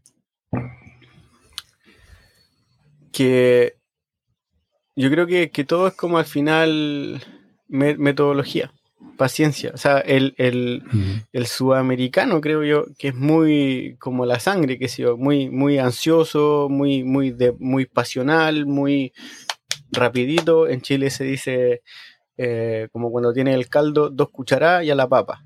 De una, o sea, como que todo tiene que ser rapidito, todo tiene que ir pa papá, todo tengo que ganar, tengo que ganar mi dinero con esto, eh, qué sé yo. Entonces, eh, yo creo que por ahí falta entender que, un oficio no es solamente un tema que lo, aprendes como de tradición o un tema familiar o un tema zonal, por ejemplo, eh, sino que es algo que tú lo puedes aprender como aquí en una escuela, eh, digamos en, la secundaria, en un liceo, en un instituto y la suerte que tengo yo que sea en, a nivel eh, de universidad, a un nivel universitario. Claro. Entonces, falta entender eso, falta que, por ejemplo, que la persona que quiere estudiar, perdón, que quiere aprender, digamos, mueblería, ¿vale? La persona que quiere, quiere aprender mueblería tenga, entienda que, que, se puede estudiar. O sea, que quiera mm. estudiar y no solamente, no, que para qué voy a meterme a una escuela si yo aquí en el taller aprendo todo. Sorry, pero no se aprende todo. Claro. No se aprende todo.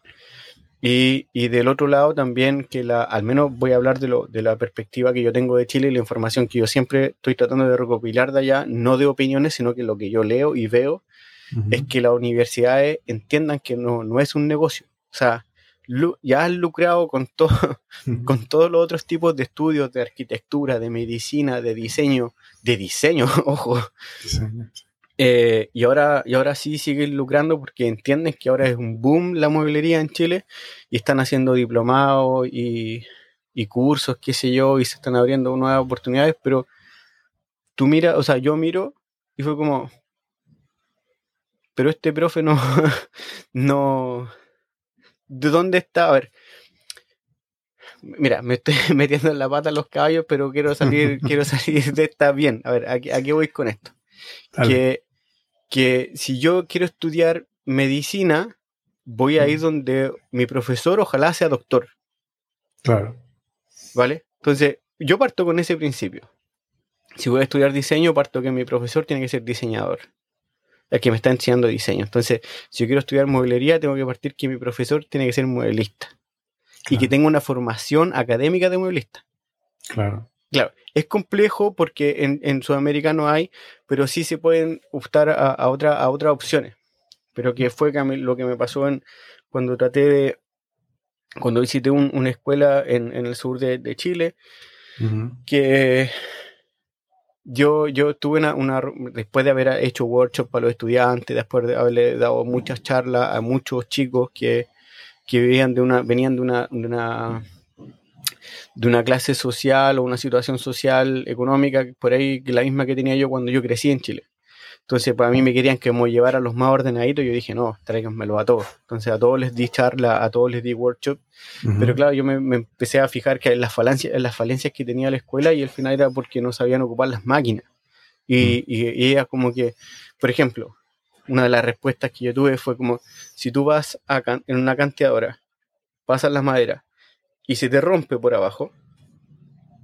Y le pregunté a varios estudiantes, ¿por qué se rompe?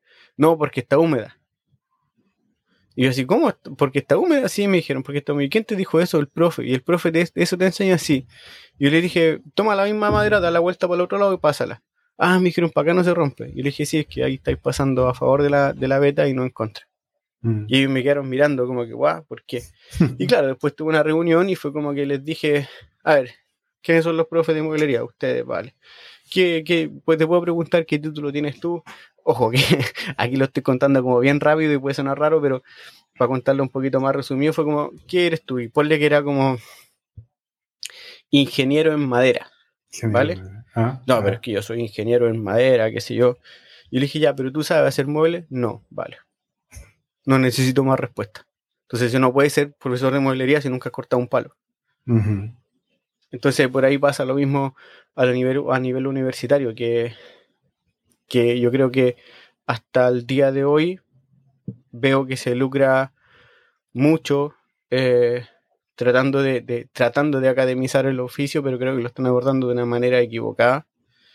Eh, no, al menos en mi oficio eh, no se está haciendo, no se está haciendo el trabajo bien y, y ahora que lo, que se puede hacer porque sí hay gente que puede hacerlo. Sí hay gente que está, que o que se educó solo o que hayan tenido cursos afuera y pueden poder aplicarlo en Chile y que se arme algo pequeñito. Eso también creo que es una característica que, pasa en Sudamérica, como ir a lo grande. Ir a lo grande y de una al tiro. Y, es algo que tiene que ser de a poco, de metódico, ir viendo que funciona y de a poco ir a, eh, de a poco ir sumando gente. Aparte que por ejemplo, lo que te dije yo en primer año de mi universidad, éramos seis. En ebanistería, seis. Y en Chile, por ejemplo, no se abre una carrera si es que no son 100. Sí. ¿Cuál es la calidad que tú le estás entregando? Un ejemplo, ¿vale? Pero, y quizás son 50, pero son 50. Entonces, ¿cuál es la calidad que estás entregando de educación en un oficio, aunque sea en, una universidad que está tan sobrevalorado o está tan así como en la vitrina que hay que estudiar en la universidad? Sí. Eh, bueno, eh, al final hay que entregar una educación de calidad y creo que eso, eso no, se, no, se está, no se está cumpliendo.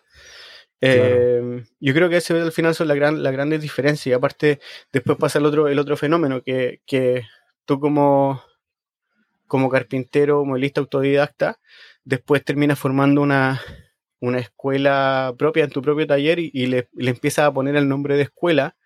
Mm. En mi opinión, yo creo que eso también está mal.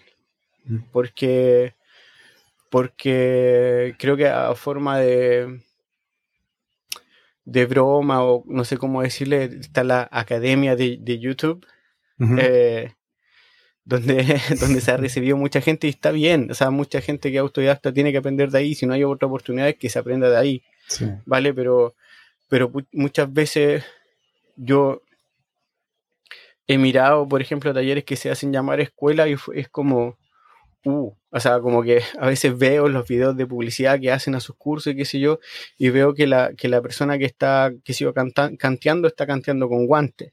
O que está canteando y está canteando mal. Y es como, o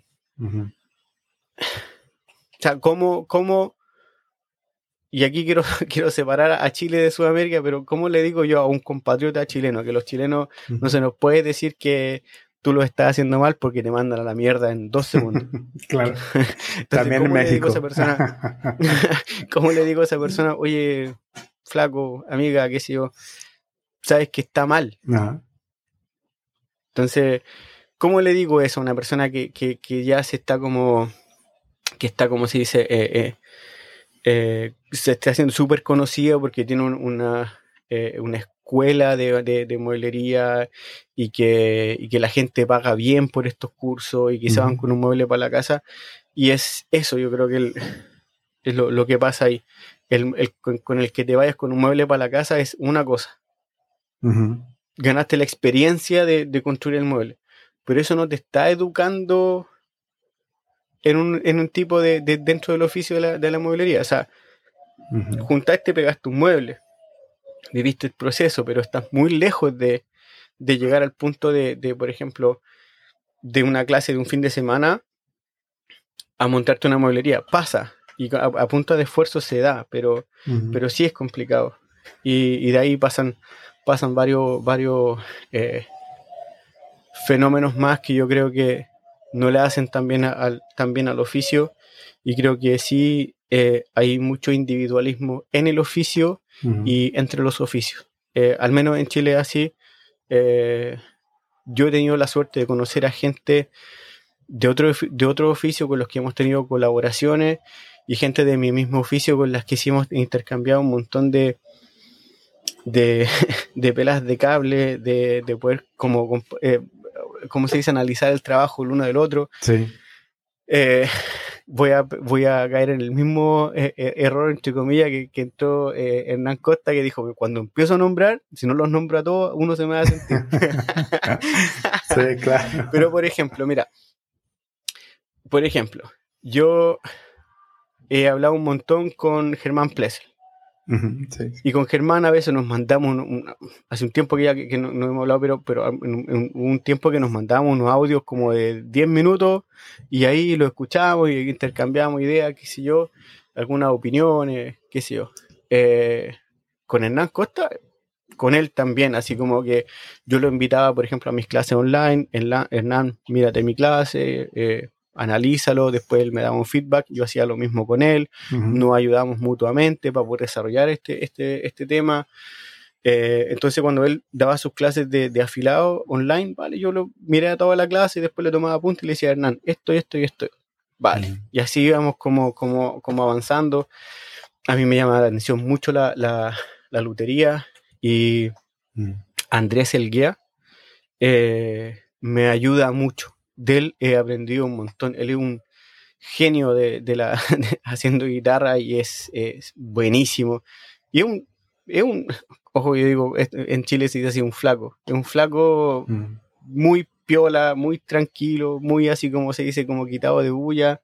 No levanta polvo por un lado, pero tú le miras el trabajo de él, es como, wow, entonces como que ahí, cuando yo estaba trabajando, él, trabajaba con su roseta, yo trabajando con la técnica del Yoseki, ahí nos mandábamos videos y intercambiábamos las técnicas y íbamos aprendiendo el uno del otro. Entonces sí se podía colaborar con gente que, por ejemplo, de Chile que trabaja con la, con la greda también he colaborado y para qué, para qué decirte de, de, mi amigo David Paredes, que se llama Paredes Bielman en, en redes sociales, que con David venimos trabajando eh, desde, el 2017 en adelante.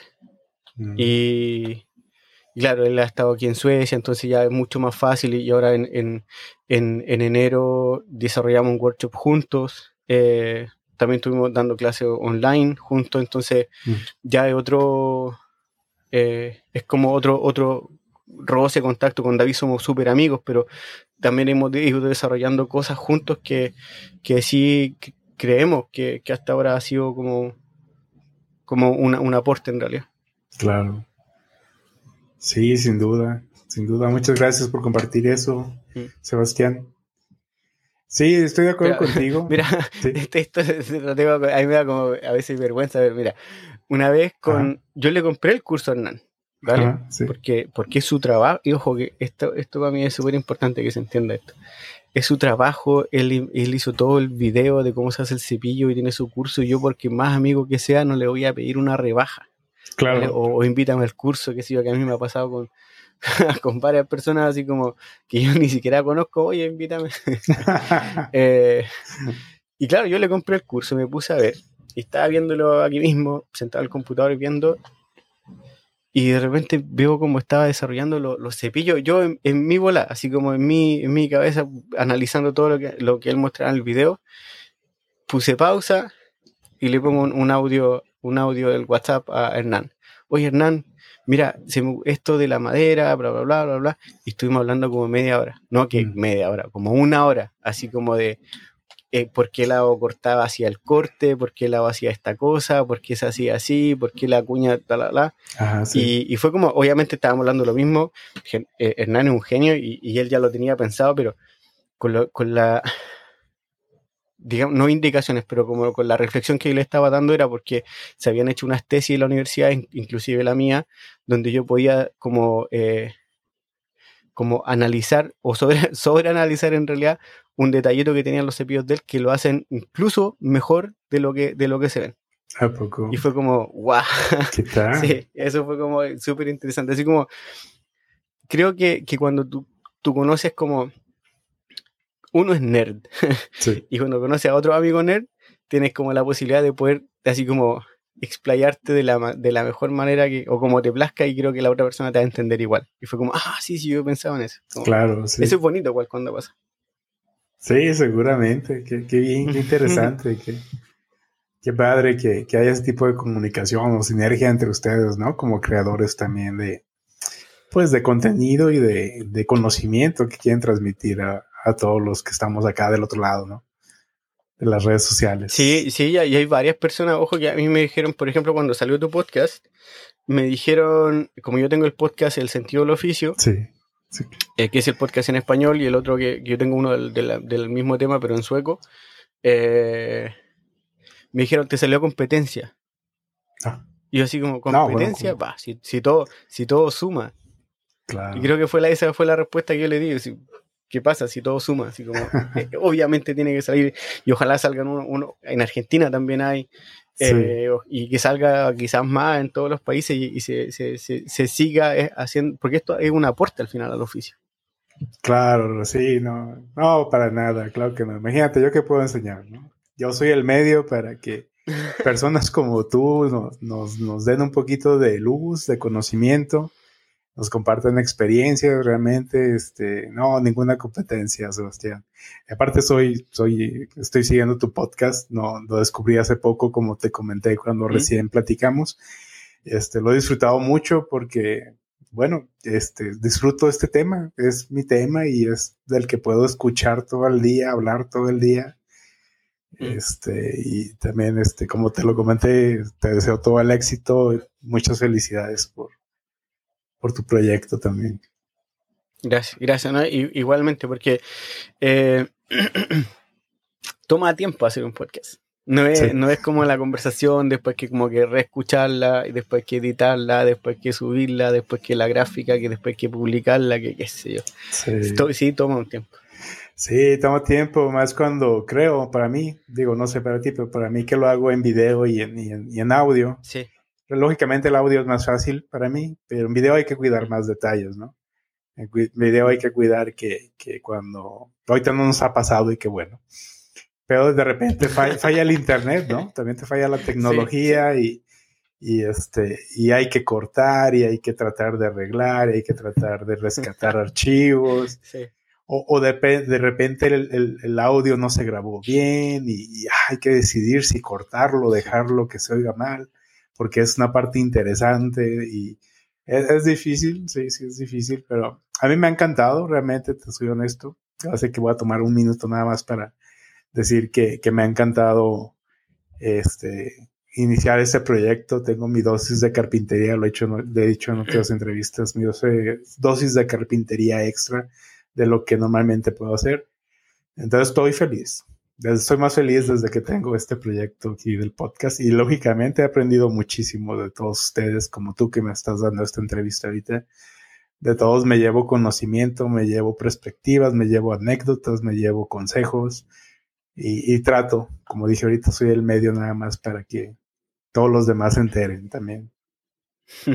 No. No, de eso, eh, de verdad que de eso eh, eh, muy, muy, muy, muy agradecido por, la invitación y poder estar acá porque los otros invitados que, has tenido antes, pura gente capa. no, sé, es como cuando entré a la U, no sé qué estoy haciendo aquí. no, no, no, no. No, no, para nada.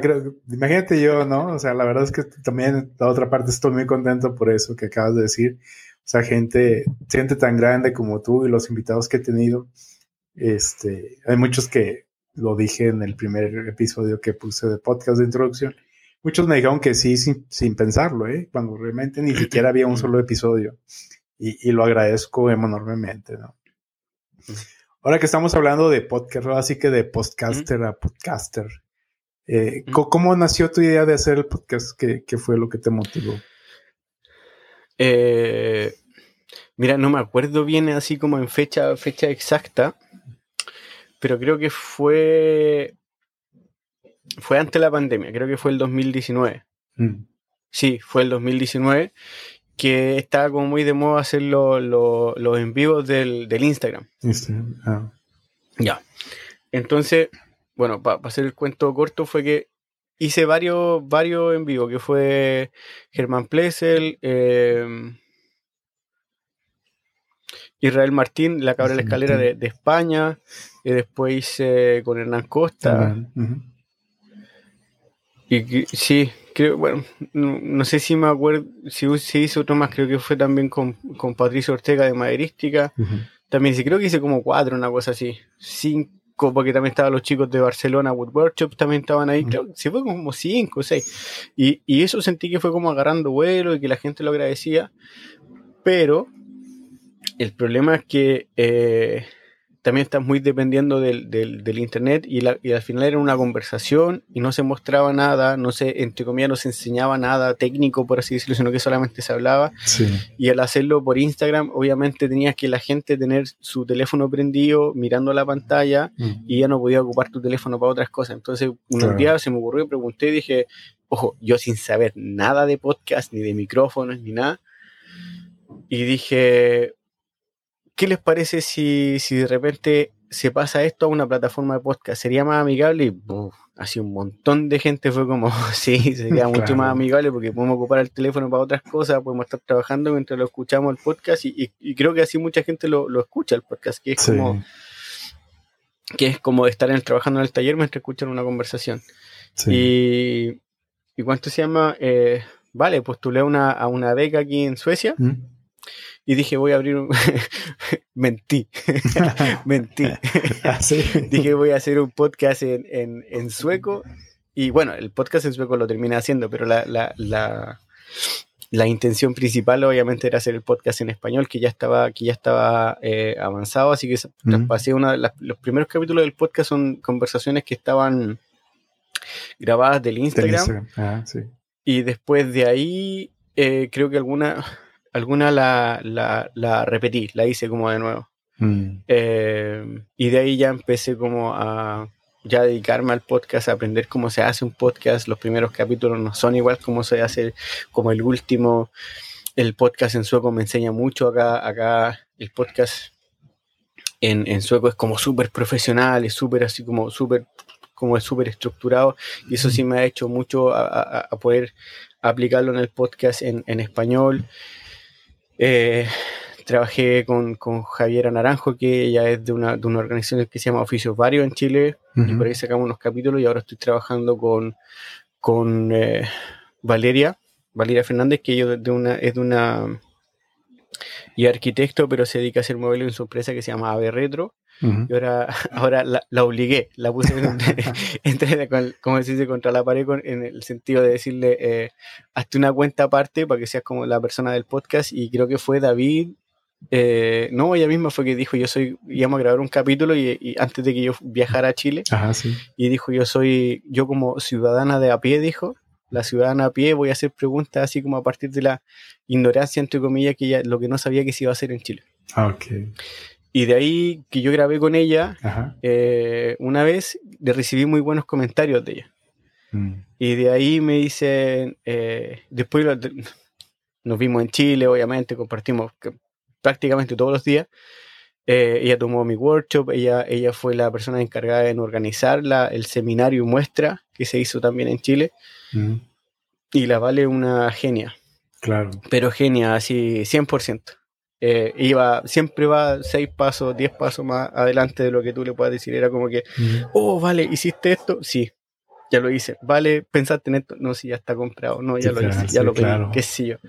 Entonces, le dije, vale, trabajemos juntos en el podcast y, ella feliz. Así que yo estoy súper feliz de poder trabajar con ella y ella, obviamente, ella está en Chile y así se pueden hacer otro, otro tipo de, cosas. Así que, bueno, así empezó todo el tema del podcast y ya, ya van varios años ya de que, de que empezó todo. Qué bien, excelente. Sí, sí lo he escuchado. De hecho, estaba escuchando precisamente antier, el fin de semana, el, episodio, el último episodio que es con una artesana de, de ahí de Chile, ¿verdad? Y ella, ella funge como corresponsal, creo que le mencionas, ¿no? Sí. es la corresponsal, ¿no? sí, claro. Sí, sí. Sí. Sí, muy divertido, muy divertido. Muchas gracias. No, excelente. Excelente. Yo lo disfruto mucho, realmente. Este, como bien dices, el podcast es un formato que, que uno puede escuchar no de un tirón completamente, pero siempre en el tráfico, cuando vas caminando, cuando estás lavando los trastes, cuando estás haciendo algo en el taller. A mí, la, a mí, la, vez que me dio más pudor fue cuando un amigo dice, eh, que también estuvo en el, podcast, dice, nosotros con, mi mujer no decimos, yo publicaba, por, por, darte un ejemplo, publicaba los capítulos los días viernes, que es como lo que hago hasta ahora, y él me decía, no lo escuchamos el viernes, sino que lo escuchamos el sábado en la noche. Yo con mi mujer nos sentamos a tomarnos un vino y a escuchar el podcast. Y ahí fue como que... en serio. sí, claro. Sí. sí, el podcast ha sido este, una revolución en todo lo que es la comunicación, ¿no? Digital, mm. prácticamente. Excelente, Sebastián. No, pues qué bueno y, qué gusto y, me gusta mucho tu podcast. Lo, escucho siempre que hay un episodio nuevo. Este, me brinqué a los últimos, debo ser honesto, porque no lo pude recorrer completamente. Empecé con los primeros, que es Germán Plessel, este, ah, me comentaste ahorita Israel Martín, también lo escuché. Y luego me fui a los últimos y bueno, mi intención es que escucharlos todos en algún punto, ¿no? Porque es algo que me encanta. Son harto, sí, van harto, van harto capítulos. Pero bueno, qué bueno. Eh, platícame un poquito, Sebastián. Quiero brincar un poquito, así como decía también Hernán, a otro árbol, ¿no? Mm. a otro árbol, o retrocedamos un poquito de árbol.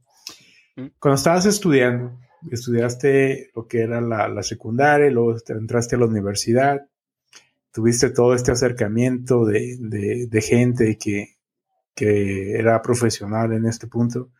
Aún así, con todo esto, ¿encontraste algún reto en seguir aprendiendo, en desarrollarte como, carpintero o ebanista?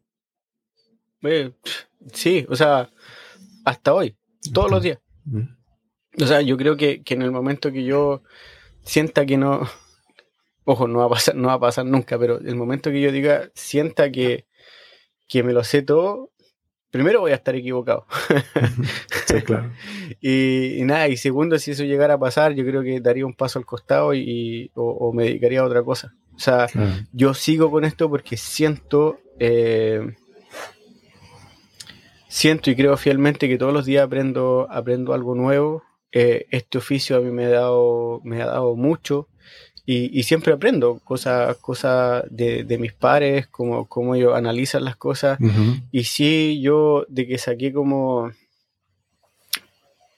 no sé cómo decirlo, pero en mi faceta como como de profe, siempre estoy como analizando eh, lo que estoy haciendo. Entonces siempre, siempre pienso cómo, en cómo enseñar, en cómo, cómo la persona a la que yo le voy a enseñar va, va, va a recibir esta información y así. Y siempre estoy como en un constante trabajo y, y nada, eh, de aquí se aprende algo nuevo todos los días, siempre van saliendo cosas nuevas, eh, siempre van saliendo maneras distintas de hacer las cosas y, y, retos son todos los días. Yo creo que, que el, el mismo oficio te, entre comillas, te obliga a, a, aprender a ser humilde porque, porque aquí uno no se puede, trabajando en un taller no te puedes distraer nunca. O sea, te distrae una máquina en una máquina y te corta un dedo, te, te, te distrae eh, pegando el mueble y te queda chueco.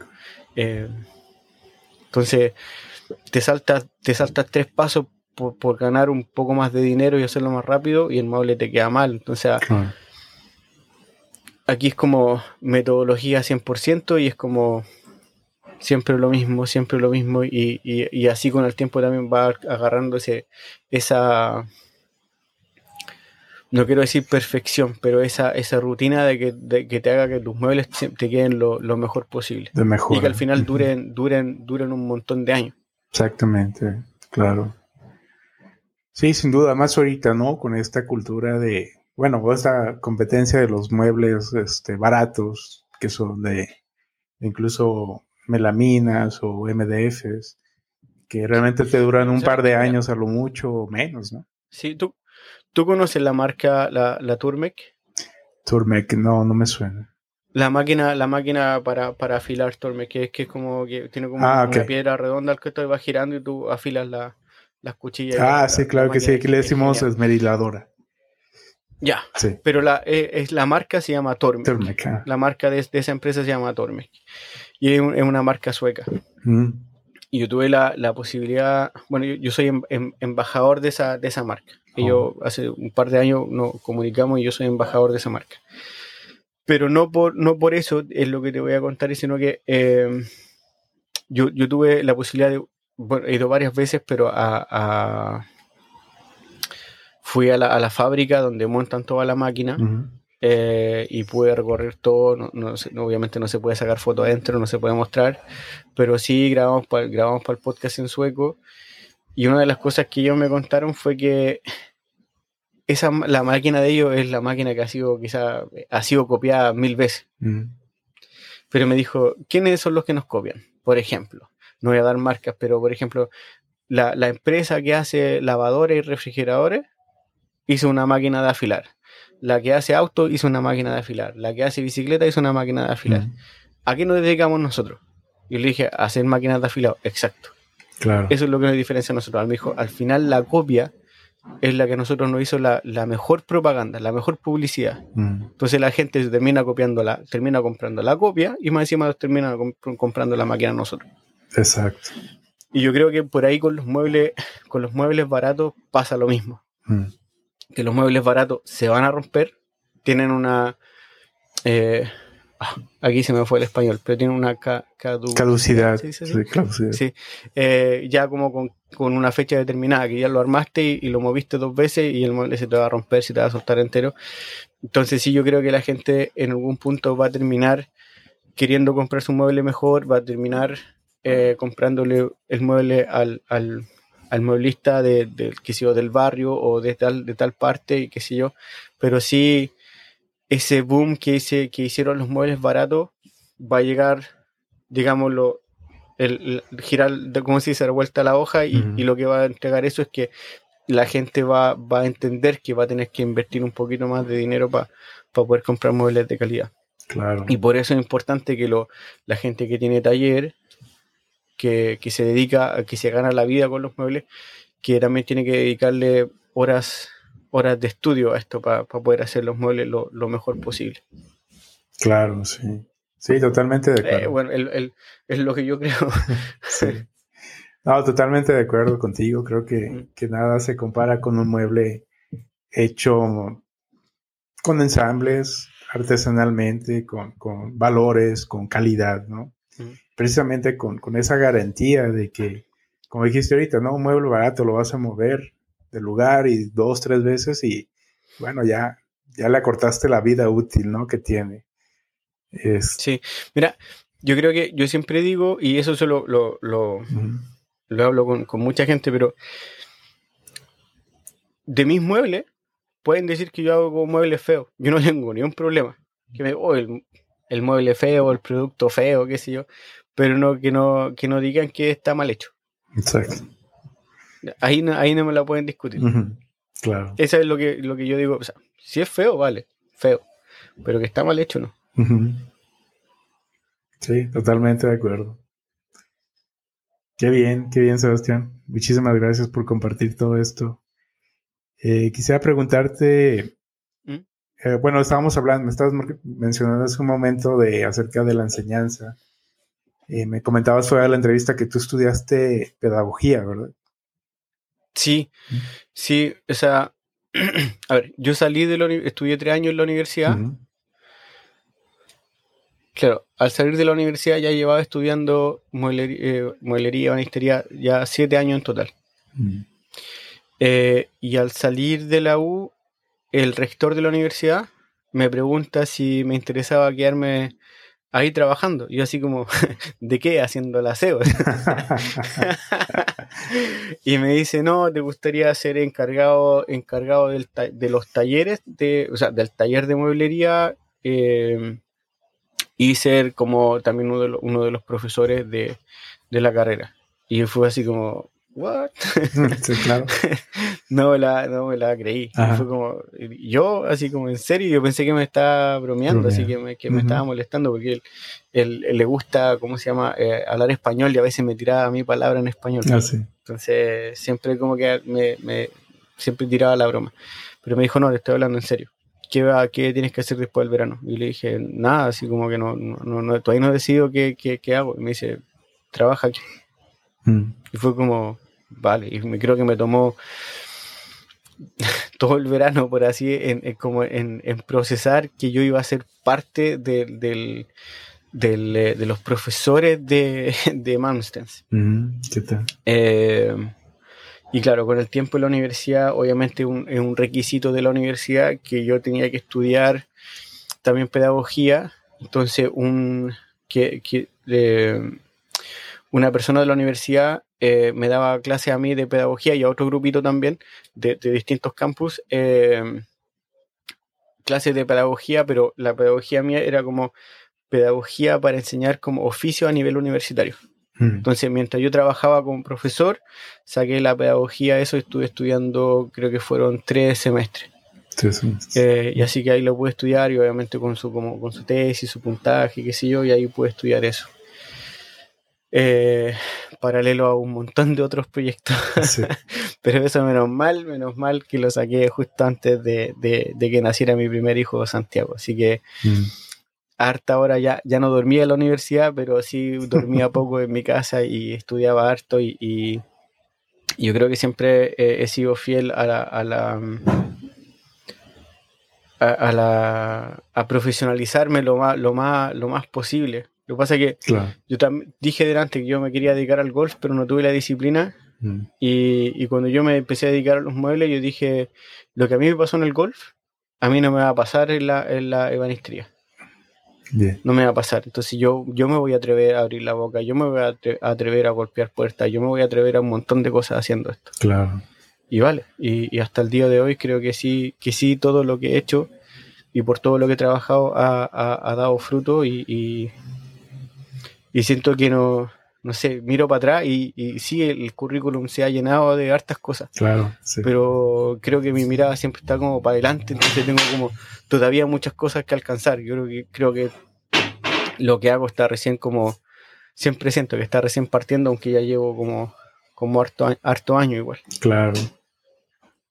Sí, sin duda. Y, claro, al, al, estudiar pedagogía sí entendí un montón de, un montón de cosas que la gente que tomó el workshop de, de, hacer cajitas de marquetería y enchapado en Chile eh, se reían porque todos estaban así como ansiosos. Entonces llegaron a la clase y yo le dije, tranquilo, aquí vamos a, todos a bajar las revoluciones y aquí voy a comentar lo que vamos a hacer, les voy a mostrar, les voy a demostrar cómo se hacen las cosas y de a poco. Entonces, con todas esas como revoluciones que llegaron en un minuto, se bajaron a punta de, ir enseñándole, enseñándole, enseñando y tenía la, atención de todo. Y llegó un punto que me acuerdo que yo grabé con el teléfono y fue como, grabé como, bueno, grabé a ratos, pero, pero así había un silencio en el taller. O sea, no, no, no se escuchaba nada, pues estaban todos como se escuchaba casi como la gente cortaba la chapa, así como todos concentrados en lo que estaban haciendo, mirando, así, todo. Fue como, es bonito cuando pasa eso al final. Y, eso te da, bueno, haber estudiado la, pedagogía, o sea, tener un título primero de, de, de banista. Sí. Y después tener la pedagogía sí es un buen complemento y eso es lo que he tratado de, aportar y todos los proyectos que he ido armando. Eh, han sido enfocados más a la, a la pedagogía, a enseñar de manera teórica más, que, más que práctica. Claro. Y por eso me puso tan feliz esta vez que fui a Chile, porque ya podía hacer así, al fin podía hacer un curso en español y presencial. Porque acá, acá sí tengo mi trabajo en el taller, pero, pero sí doy clase, eh, no tan solo como a la universidad donde yo trabajé, porque me retiré de ahí, eh, pero sigo como profesor ahí. Tengo algunas clases que todavía son mías y sí doy clase en dos, en tres universidades más también. Oh, qué bien. Excelente. Sí. Sí, el tiempo, el tiempo el que, el que es poco, pero, pero igual se hace. Claro, claro que sí. De hecho, voy para allá en, esa, en otra pregunta. Pero bueno, tomando un poquito lo que comentas, eh, tus clases, he visto que, que haces workshops en Chile. Eh, ¿Tus clases son también en línea o únicamente presenciales en, Chile? Eh, no, ahora que fui a Chile, esta es la primera vez que, mm. que hago un curso presencial, que yo creo que la, cuando estuve en Chile dije, yo el 2015 vine a, aprender, el 2017 fui a presentarme y el 2023 fui a trabajar. Entonces fue la, primera vez que, tuve esa, esa, oportunidad y espero poder volver este año y poder volver otros años más. Creo que sí, esta vez siento que la gente entendió de qué se trata, de qué se trata tomar un workshop conmigo o qué se trata tomar un workshop presencial donde se mezcla una parte teórica con la parte práctica. Entendieron eso. Mucha gente que, que, se fue para su casa, sí se llevaron una cajita, pero se llevaron un montón de conocimiento y creo y hasta el día de hoy me escriben y me agradecen y me mandan las fotos de las cosas que hacen y que el curso le encantó y que se lo recomiendan a todos. Y sí eh, me ha escrito a mí un montón de gente preguntando de cuándo se va a hacer de nuevo, a, David también, que yo todo, este, este curso y este proyecto lo hice con, David eh, y fue porque en septiembre del 2022 decidimos hacer un canal en Patreon que se llama Estudios del Mueble. sí. Entonces, y fue como la copia porque antes Malmsten se llamaba así, se llamaba en inglés se llama Malmsten Furniture Studies. Entonces de ahí fue como estudios del mueble, que no era solamente así como técnica, técnica, técnica de demostrar, sino que era como, ya, ¿por qué esta técnica se hace así? Entonces, no sé, o sea, si tú, por ejemplo, te gusta una pregunta para ti, Carlos, pero a la gente que está escuchando, por ejemplo, ¿cuántas veces te has, te has puesto o te has detenido a, cuestionar por qué esta técnica se ve así. Mm. ¿O por qué no se podría hacer de otra manera? O, de qué manera es más fuerte. Incluso yo, y bueno, con David fuimos dando clases teóricas, demostrando algunas cosas, y, yo creo que a, lo que nosotros apostamos al final en eso fue como llenar ese vacío del, del que todos, entre comillas, reclaman, que dicen, eh, no, que yo soy autodidacta y todas las falencias que mi trabajo tiene porque nadie me lo ha enseñado. Vale, por 9 euros te puedes tomar una clase que por lo general duran las clases nosotros como dos horas de temas específicos donde analizamos uniones, herramientas, máquinas, mm. taller, todo lo que te puedas imaginar. Y, y sí, la gente que ha, que ha estado eh, pagando el, canal de Patreon, eh, a la gran mayoría o a todos dicen que, las clases les parecen muy interesantes, otros dicen, esto me voló la cabeza. Sí, porque, porque nos vamos al detalle en cosas que, que quizás no se reflexionan todos los días y que, y que sí esa información te va a hacer un mejor que tus proyectos sean mejores al final. Por ejemplo, yo hice una clase que, parte un ejemplo, dos clases, una clase que era como, que se llamaba ¿Qué podría salir mal?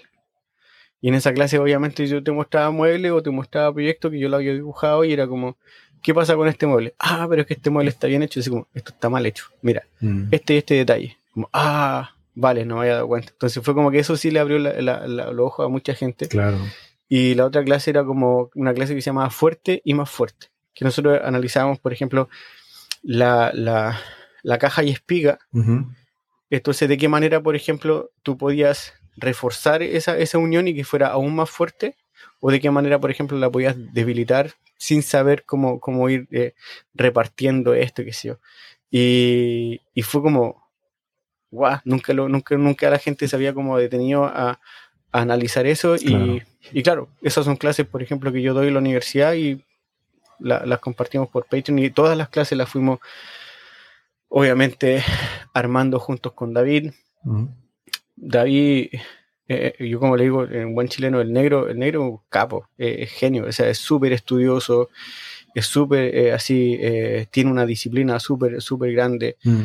David, yo creo que si te preguntas así en serio, así como fuera, esto no suena como broma, pero si tú le preguntas, por ejemplo, la máquina Felder, te voy a inventar un, un, un, modelo que yo no lo sé, pero la máquina Felder D400, un ejemplo. ¿Qué, ¿Qué, tipo de pernos tiene la parte que va debajo de la, de la, de la sierra wincha, la D400? ¿Qué tipo de pernos tiene debajo? Y David te va a decir qué perno es y dónde lo puedes comprar. ¿Qué tal? Sí. Entonces, eso, eso es como que David, él y yo nos complementamos un, un montón eh, después que vino a Suecia también aprendió un montón, ya entendía el de lo que yo le hablaba, le presenté a mi universidad, otras escuelas, qué sé yo. Él trabajó como jefe de taller eh, y encargado también de muchas cosas de la carrera de, de mueblería en el liceo ese que te, comenté en, el sur de Chile. Cambió todo el taller, todo. el, tipo para mí es un genio y, yo soy un afortunado de tenerlo como amigo, entonces, y, y embarcarnos en varios proyectos juntos y y por eso salió esto de estudio del mueble en Patreon y, a través de eso después dijimos, hagamos un curso presencial en Chile. Y más encima dimos una, dimos una beca. Ah, dimos una beca. Sí, que la beca no sé cuánto en dólares, pero creo que son como un millón de pesos, son como, no sé, como 1.300 euros, qué sé yo. Ajá, sí. Y que fue plata que fue dinero que nosotros habíamos recaudado a través de Patreon. Okay. Nosotros lo tomamos y dijimos, vamos a dar una beca para, artesanos del medio chileno que tuvieran relación con la madera. Entonces postularon varias personas y al final eh, Pamela Sperry, que es una talladora eh, buenísima, eh, presentó una muy buena postuló, presentó una muy buena postulación y al final se llevó ese, ese millón, millón de pesos para desarrollar un compendio sobre su carrera. Entonces sí, nosotros creemos en el sentido de, de poder aportar a la parte académica del oficio. Entonces, y a la parte pedagógica de un oficio. Entonces, lo que va a desarrollar Pamela ahora es como un, tipo de compendio paso a paso de cómo se, se, talla una cuchara. Oh, qué bien. Que no es como ah, una cuchara, tú tomas el cuchillo, es como, mira, piénsalo de esta manera. ¿Con qué madera se puede tallar? ¿Por, qué la, ¿Por qué con esa madera y por qué con esta no? ¿La madera tiene que estar seca o tiene que estar verde? ¿A qué tipo de... cómo, cómo puedo preservar este tronco que corté de la, verde de la mejor manera posible? Al aire libre o congelarlo o meterlo al agua, qué sé yo. Después, por ejemplo, los cuchillos. ¿Qué cuchillo? ¿Cómo se toma un cuchillo? ¿Cómo se talla? O sea, y, y sigue sumando. Entonces no es como llegar y... Que eso es lo que yo siempre digo. O sea, como que te hayas tomado un cursito, un cursito online de lo que sea, eso no te hace eh, que después tú puedas desarrollar un curso y cobrar por eso, sino que esto hay que ser súper responsable. Entonces, Pamela se, se, se, ganó la beca y, ahora ahí viene el proceso de, desarrollo de la beca. Así que sí el viaje a Chile y sí el proyecto de estudio del mueble con David nos dejó, nos dejó muy, muy, muy contentos, pero ahora nos vamos a tomar una, una pausa indefinida. Tenemos varios proyectos. David montó, volvió de Concepción a, Santiago con su taller y yo a mí el primero, el 1 de marzo me pasan las llaves de, mi taller, de mi local. Así que también embarcarme en eso y, darle tiempo también a, a eso. Así que nos, tomamos una, nos vamos a tomar una pausa, pero, pero no sabemos cuánto tiempo, pero sí vamos a volver. Definitivamente vamos a volver. Pero, pero esta es una, una, pausa un poquito necesaria para poder enfocarnos en, nuestro, en nuestros propios proyectos. Claro, excelente, qué bien. Gracias, Sebastián. Una pregunta, por ejemplo, tus cursos, ¿Mm? tus cursos online. Eh, sí, perdón. Esa era la pregunta. no, no, no, no, me la contestaste, de hecho, pero te quería comentar, te quería preguntar, porque me, vengo formulando preguntas conforme vas hablando, ¿no? Entonces, este, eh, ¿para, quién van dirigidos tus, tus cursos? Bueno, eh, son por Patreon, me comentaste, ¿verdad? ¿O hay una plataforma especial para tus cursos? Lo que pasa es que antes de, antes de Patreon, yo hice varios cursos como de introducción a la marquetería, el enchapado, y lo hice online. Y fue como que... Porque sí, o sea, sí te puedes como... A ver. No sé si, espero se entienda, pero, pero sí te puedes ganar tu buen dinero y rápido dando ese tipo de curso. ¿Vale? Y porque tienes que cobrar lo que vale el curso. Que también es otra, otra, otra Acuérdame contarte de la, de la cajita que llevé para Chile. Ok. Acuérdame. Sí, seguro. Vale. Em, pero el tema es que, eh, claro, cuando arma un curso y, invita, yo siempre digo, yo no puedo tener más de, no sé, 8 o 10 personas máximo, no, no, le puedo dar clase a más. Porque, porque sí quiero entregar algo de calidad y quiero que todos participen de la clase. Entonces, yo siempre digo, yo doy la clase, pero, pero es parte importante son ellos y la interacción que tengamos y cuando los veo que no están comentando o que están así como mirando como que no entienden, los voy nombrando y les voy diciendo así ya tú, ¿qué opinas de esto? Y les, les digo que, se atrevan a, decir lo que piensan para que todos vamos aprendiendo. Entonces ya se empiezan, digamos, después de una media hora que sé yo, se empiezan a soltar, a soltar y empiezan a hacer todas las preguntas que, se les vienen a la cabeza y y ahí se puede ir respondiendo y enseñando de la mejor manera posible. Entonces eso lo hice por Zoom, una clase eh, X, eh, y eso lo hice primero por Zoom y después ya eh, dijimos con David, porque David también, estaba haciendo sus clases aparte, entonces dijimos, hagamos todo esto pero en, en Patreon. Y en Patreon es para, en realidad es para todos los niveles. Porque ahí no te puedes como poner un nivel porque no sabes quién se va a hacer, quién se va a suscribir. Mm. Entonces, si se, si se, si se, eh, se empieza a suscribir una persona que lleva un mes, pero también se puede suscribir una persona que lleva 10 años o 15 años y va a aprender igual. Y eso te lo doy como, como, digo yo. Eh, yo te apostaría el sueldo que va a ser así. Claro. Entonces, eh, porque, porque pasa. yo voy y tomo un curso y aprendo. Y viene gente y toma mis cursos y aprende, aunque lleven 20 años. Entonces, eso, eso siempre pasa. Entonces, Estudio del Mueble iba enfocado a toda la gente que en realidad le, le, interesa aprender de los muebles y no tan solo como hacerlo. Como eh, yo siempre he dicho, si tú, si tú entrevistas un mueble, ¿qué te cuenta el mueble? Mm. Entonces, un mueble, tú, tú o, o, aquí en Suecia, por ejemplo, yo puedo mirar un mueble y de la manera que se ve, puedo determinar si el mueble es sueco o no. Mm. Después puedo, por ejemplo, si empiezo a identificar cosas, pues, características del mueble, y si se hizo en Suecia, puedo empezar a identificar si se hizo la parte central de Suecia, la parte norte o la parte sur. Ah. Después puedo ir identificando técnicas, entonces puedo ir a y hasta que en algún punto, si el mueble te cuenta mucho, te puede hasta contar quién hizo, quién hizo ese mueble en qué época. Mm. Claro. Entonces, así como, entrevista un mueble, ¿qué te cuenta? Mm, interesante, sí. Un poco, un poco, es volado, sí, pero, pero, pero sí, sí, es verdad. Sí, lo entiendo, perfecto.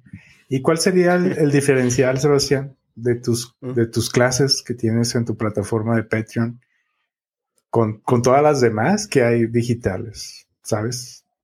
¿Qué nos puedes contar? Eh, yo creo que la, la, la lo que diferencia estas clases es que sí apuesta a, una, algo mucho más teórico. Mm. Y no, y sí algunas cosas que se muestran, por ejemplo, que yo me he grabado antes y se muestran son algo como, como que esa es la demostración. que yo quizás lo hice antes y demostré eso. Pero si no, se, aborda totalmente a una, a una clase, una clase como de, de, una sala de clase, mm. donde tú te cuento, lo, por ejemplo, de la madera, pero con esa información que tú tienes de esa clase y con todos esos apuntes, por ejemplo, tú puedes ir al taller y aplicarlo. Ahora, yo siempre juego con el, con el tema de la, del, feedback, del feedback de las dos semanas después.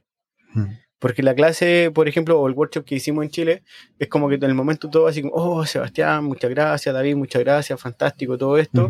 Y yo le dije, perfecto, háblame en dos semanas cuando, cuando ya la fichita te haya caído y haya entendido todo, háblame en dos semanas más. Claro. Pero así, una semana y media más, dos semanas, tres semanas, empezaron como todos a escribir, oye Seba, sí, ahora entendí esta parte, ya pegué la caja, ahora entendí la información que me diste, y en el Patreon pasa un poquito lo, lo mismo, que es como, en la clase sí a veces cuesta un poquito sacarle palabra a, lo, a, lo, a la gente que está participando en la clase, porque por ahí tímidos no se atreven a, a, equivocarse, qué sé yo, después ya con el tiempo se empezaron a soltar más, pero después como que tomaban la clase y quedaban todos así como... Mm. Y nosotros después empezábamos a entender que a la semana, a las dos semanas, ya empezaban como a, a publicar cosas y era como que ahí recién ya habían entendido como que habían analizado la clase y aparte que nosotros grabamos la clase, la hacemos en vivo, la grabamos y después la subimos. Entonces podían ver la clase dos, tres, cuatro, cinco veces las veces que quisieran. Entonces ahí ya, iban entendiendo más y ahí la iba haciendo mucho sentido toda la teoría en el momento que yo estaba en el taller ya eh, aplicando. Claro. Excelente. Eso en realidad es como la, la, gran, la gran diferencia al final. Sí, claro. Sí, lo entiendo perfecto, porque realmente mm. luego hay muchos este, cursos en los que pues tienes que ver un montón de videos, ¿no? Y nada más. Mm. Ya, claro. Al final lo que una vez dijimos nosotros con David, conversando entre nosotros, fue como que nosotros estamos simplificando un montón de información a una clase que, a veces duraba una hora y media, dos horas o tres horas, como, como duró, duró una vez. Claro. sí. Es que al final eso es un poquito lo que pasa, que yo lo, he dicho varias veces, que por ejemplo una persona autodidacta si tiene que leer 15 libros para entender una cosa, un ejemplo. Claro. Y en cambio tú en una clase, en, en, un, en una escuela con estudios formales de banistería, te lo pasan en una, en una semana. En una semana, exacto. Porque ya está todo comprimido y claro, quizás tú vas a terminar leyendo los mismos 15 libros, pero vas a partir desde otro punto. Claro, seguro. Seguro, pues es, lo que te comentaba, ¿no? Que es como ir al taller del maestro que quiere compartir todo su conocimiento, ¿no? Pero, pero muy, muy ya concentrado. Sí, sí, verdad. Qué bien, qué bien. Cuéntame de la cajita que llevaste a Chile. sí, la cajita que llevé a Chile. Mira, no sé cómo es en México, pero, pero en Chile todo cuesta el doble. Aquí también. ¿Vale? O sea, una cosa que yo, por ejemplo, no sé, tengo mi, mi, termo acá y eh, aquí cuesta, no sé, por, por, dar un número, cuesta 10 euros acá y en Chile cuesta 25. Claro. Y vinimos el doble. Pero bueno.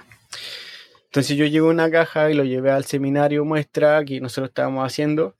Eh, que después de los workshops terminamos con este seminario y exhibición y todo con, con distintos artesanos y que, y que, a nosotros nos gustó mucho y súper contento con el resultado pero a mucha gente le, llamó la atención mi cajita. Un proyecto que se llama Voy y Vuelvo, que está en mi página web y está en, en Instagram.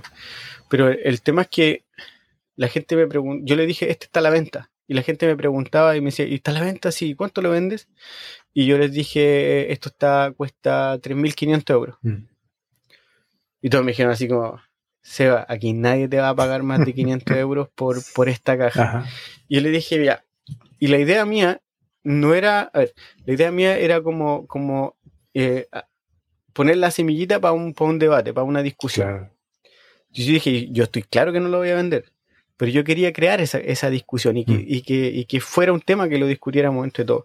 Después cuando me tocó eh, ser parte del, seminario y hacer la presentación, yo hablé de eso. Que yo dije, ¿por qué? Porque hay una máquina que en Suecia cuesta mil euros y, la ponen en Chile y cuesta dos mil euros. Y la gente lo compra igual. ¿Por qué mi caja, una caja bien hecha, bien armada, que yo en Suecia la vendo a 3.500 euros, la traigo a Chile y cobro 3.500 euros igual, me dicen que yo tengo que cobrar menos de la mitad. Menos, exacto. ¿Por qué? O sea, ¿por qué tengo que yo bajarle el precio solamente, y es mi trabajo, y solamente tengo que, o sea, tengo que bajarle el precio solamente por estar en, Chile? Ahora, entonces fue, fue una cosa que yo, por ejemplo, discutía con unos amigos y le dije, mira, de que yo viva en Suecia, a mí yo creo que a veces me juega a favor y en contra. Mm. Porque a veces yo no sé si llama más la atención de por, por mi trabajo, por lo que sé, o porque yo vivo en Suecia. Mm. Y a veces, por ejemplo, me llevo críticas que si yo, no sé si porque lo que digo o porque, o porque vivo en Suecia, entonces llego yo con mi currículum y quizás mucha gente le, cae mal o le parece mal de que yo vaya a dar una clase y, ah, ¿quién se cree él? Un ejemplo. Ah, porque viene de Suecia, cree que nos puede enseñar si aquí sabemos todo. Un ejemplo. Claro. Y entonces no, no, es, es el tema. Entonces, por, volviendo a la, a la caja, ¿por qué yo tengo que cobrar menos de la mitad por el mismo trabajo? Claro. Entonces, quizás mucha gente quizás le va a ver, a lo que quería decir, que quizá mucha gente o gente en Chile viaja a Suecia, ve mi caja, cuesta 3.500 euros, me va a comprar mi caja, se la, llevaba, se la va a llevar a Chile, va a decir, esta caja me la compré en Suecia y costó 3.500 euros, igual, espectacular. Claro. Pero si yo mismo me la llevo a Chile, la vendo allá, no me pagan más de 500 euros. Mm, claro. Ya, ese era un poquito como lo que yo quería hacer como un tipo de debate con eso. Al final lo discutimos con un par de personas y, yo creo que lo voy a publicar de nuevo en, redes sociales para ver qué, qué, qué, dice la gente. O sea, yo creo que ese es un, es un, es un, es un tema, un, temón, un temazo, no sé cómo decirle, pero un tema re importante que, que creo que, que al final cobrar por algo o que te paguen por algo es súper importante porque mm. Y darle valor a no sé cómo decirlo. Lo que pasa que, que, que, mucha gente me dice que yo le pongo tanto amor a esto, sorry, pero el amor no se cobra. Claro.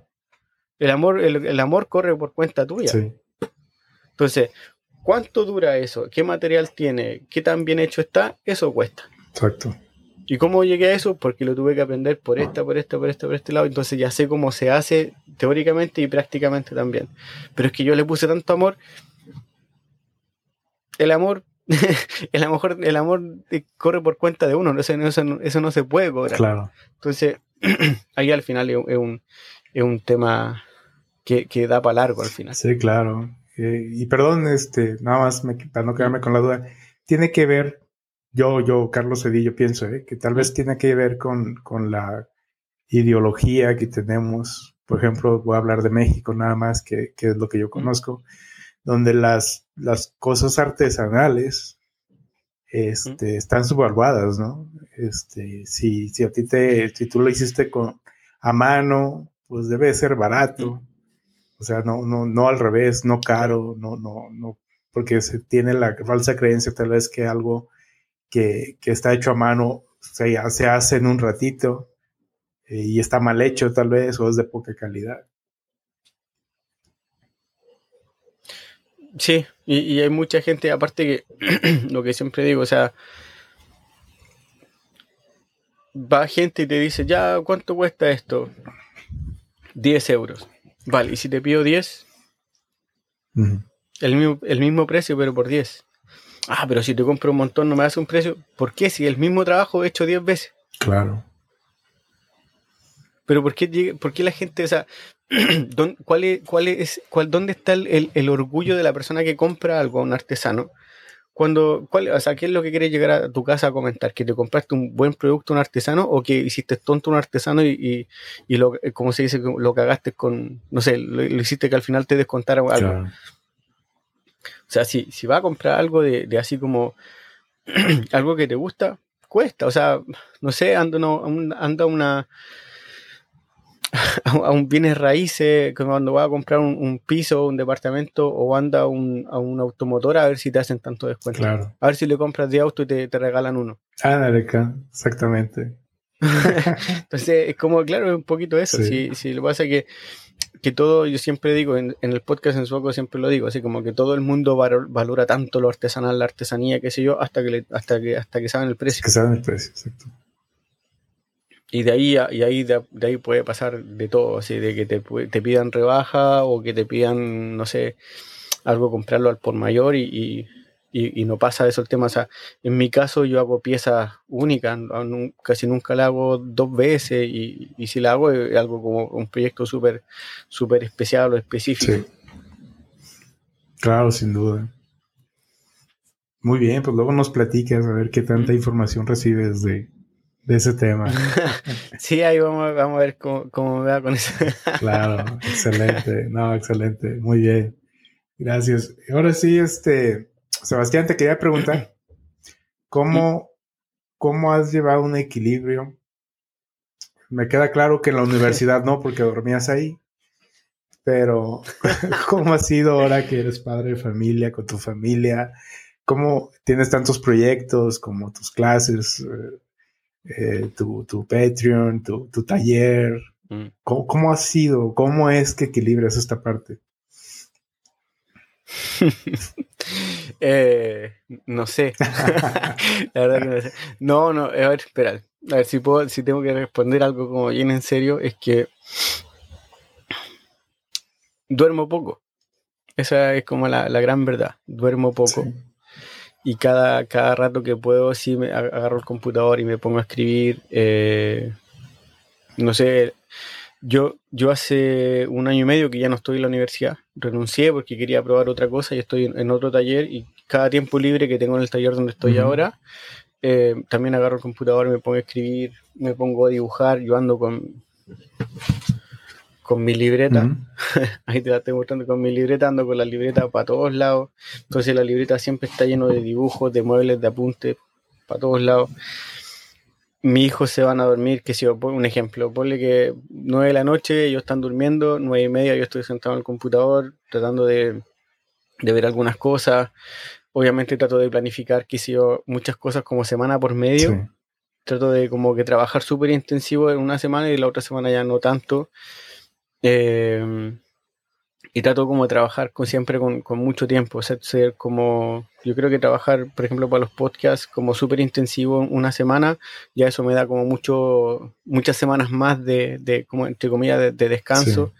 Y se ve como que siempre estoy haciendo algo, pero quizá ya está como, se publica solo, ya se hizo ese trabajo y se va como publicando solo.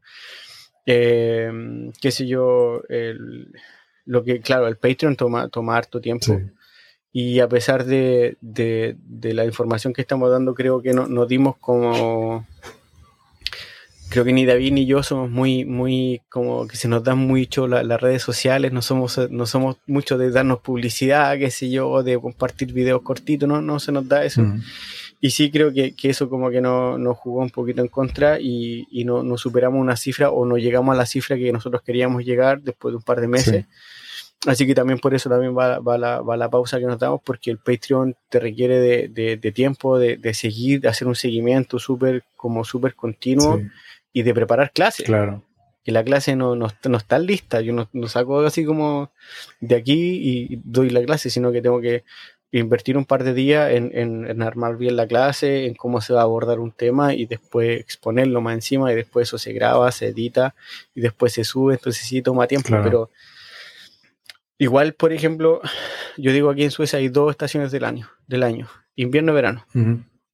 Y la temporada de invierno, yo trabajo, trabajo, trabajo, trabajo, porque a mí la oscuridad, y esto es algo personal o quizá privado, pero a mí la, oscuridad me hace un poquito mal. El frío no, la oscuridad me hace mal. Y entonces yo trato como de, de, tirarme mucho trabajo encima para poder estar activo y estar distraído y no, no, no verme afectado por la oscuridad acá. Y en cambio en el verano, el verano yo no toco, no toco un palo, mm. no toco una, madera, nada, que no hago nada, tomo una pausa de, de los dos podcasts, no hago nada, porque el verano para mí es como sagrado. El verano se juega golf, se juega con los hijos, se va a, la playa a bañarse, se toma helado, se come rico y se pasa bien. Después viene de nuevo el otoño, el invierno y ya vuelta a trabajar con todo y ahí soy mucho más, más activo en esos proyectos. creo que al final ese es como mi, como mi balance. Yo creo que la gran virtud de efecto que yo tengo es que hago todo, trato de hacer todo 100%. No siempre se puede, pero, mm. pero sí trato de como encontrar ese orden. Yo creo que el, en, la temporada de oscuridad aquí en Suecia trabajo un montón y cuando hay sol no trabajo nada y solamente, solamente disfruto. Qué bien. ¿Cuánto tiempo de, de oscuridad tienen al año, por ejemplo? Mira, a ver, em, para 21 de diciembre, que vendría siendo el día más oscuro y cuando ya se, ya se devuelve todo esto, eh, amanece como a las 8 y media de la mañana y tipo 2, 2 y media de la tarde ya está oscuro. Sí. Oh. Entonces tú te vas al trabajo oscuro y vuelves a la casa oscura. Sí. Entonces toda la, todo lo, toda la hora de, todo lo, el, que hay luz, entre comillas, eh, te lo pasa adentro bajo techo. Claro. Y, y claro, y después, por ejemplo, tiene al revés, el 21 de junio, que amanece a las, 2 y- a las 12 y media de la noche y se oscurece a, la, a las 12 de la noche. Entonces tiene como media hora de noche. Oh, ¿qué tal? Entonces el- los días son larguísimos. Ok. Entonces como esa es como la, la lo- el, el contraste que tiene, que tiene Suecia el clima, el clima de acá. Sí, claro. Al menos donde yo vivo en Estocolmo. Qué bien. No, pues sí, sí es bastante Sí. oscuro, ¿no? Apenas, apenas Sí. haces algo, un par de horas, bueno, cuatro o seis horas, ¿no? De luz tienen. Sí, entonces acá, acá la vida sigue igual, Sí. o sea, tú vas a tu trabajo y todo sigue igual y después los niños tienes que ir a buscar lo que se lleva a, la guardería y de ahí llevarlos que se lleva a jugar a la piscina, a ver los amigos y, y no sé, tú a las 3 de la tarde estás así como ya que te quieres ir a dormir porque está Está todo oscuro, oscuro. sí, no, hombre. Sí, no, Sí, cuesta un tiempo igual acostumbrarse con, la- con pasas de mucha luz a, a la oscuridad y cuesta como acostumbrarse a eso, agarrar el ritmo. me imagino, me imagino, sí. Mm.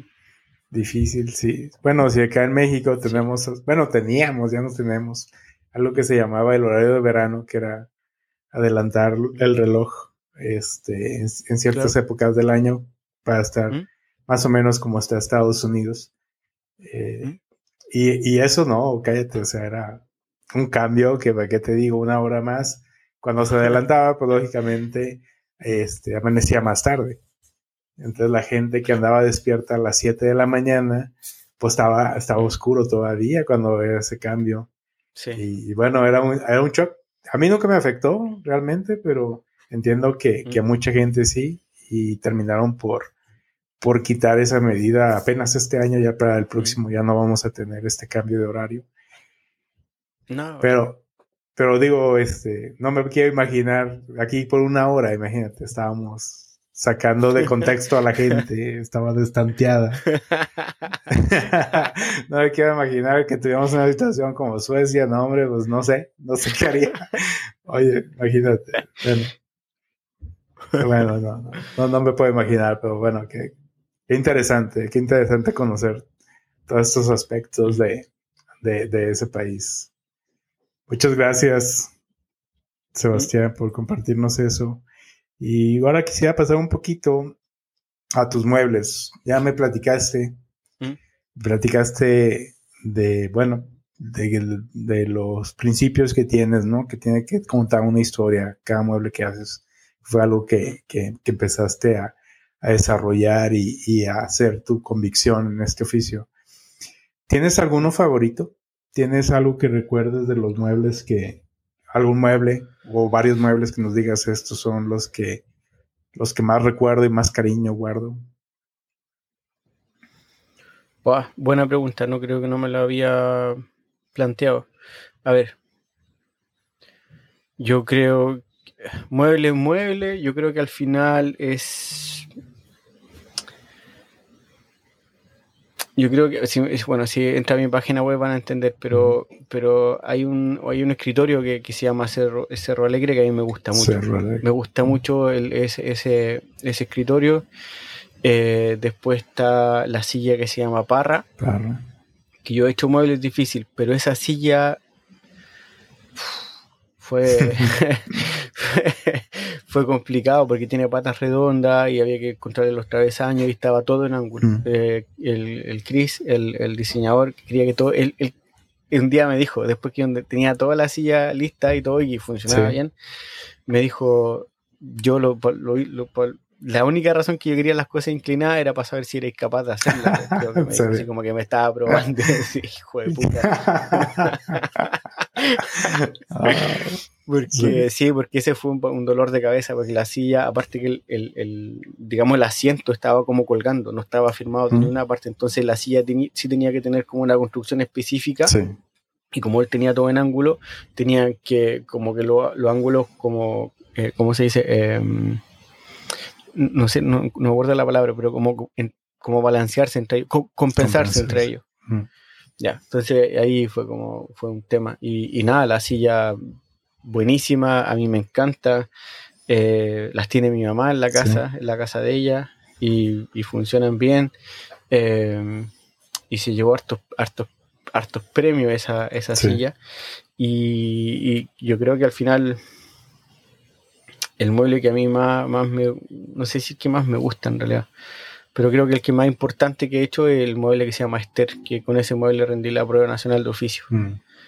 Y saqué una nota eh, muy alta, que es muy complicado llegar a esa nota y me, dieron una, eh, aparte de tener mi, título, mi título como de, en ese momento me daba el título de oficial de banistería, que no tiene nada que ver con la universidad.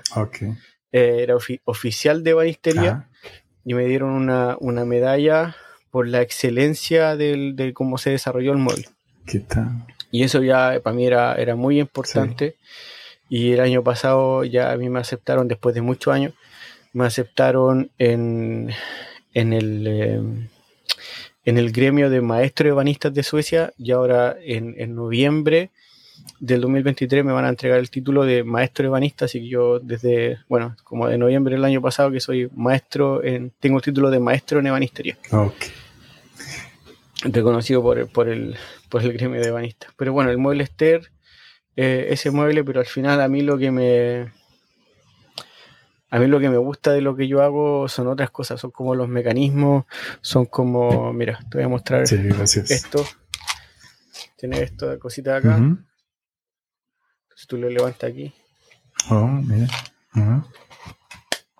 Y está hecha de la misma, de la misma madera y, y esta es eh, parte de mi tesis que se ve como un, como un trozo de madera así, tal cual. Sí. Pues tiene un botón, entonces tú la apretas acá. Oh, qué Ahí a ver si se Sí, sí, se oye el clic, claro. Excelente. entonces, ya, esto es lo que a mí me. Este es mi. Eso, ese tipo de proyectos son los que a mí en realidad me llenan y que me gusta, me gusta hacer. O sea, yo creo que en un punto fue como que la, la ebanistería es mi profesión mi oficio, pero también en un punto se transformó en mi hobby. Claro. Entonces siempre estaba dándole a eso.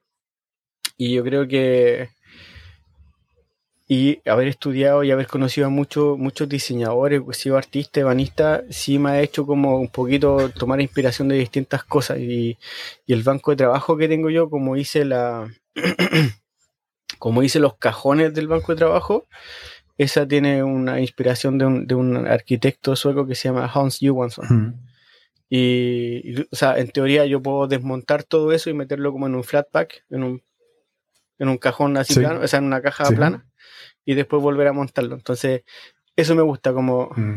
Es una como volada mía, pero es como poder hacer como muebles como tipo IKEA de un flat pack, así como de, cajitas planas, pero de, de, de calidad de banistería. Entonces, una, es una mezcla súper compleja, pero, pero no imposible. Así que incluso los muebles que vienen para mi, para mi taller van a tener inspiración del banco de trabajo. Así que sí son, van a ser un poquito eh, especiales y también bastante experimentales, creo que sí. Excelente. No, muy interesante.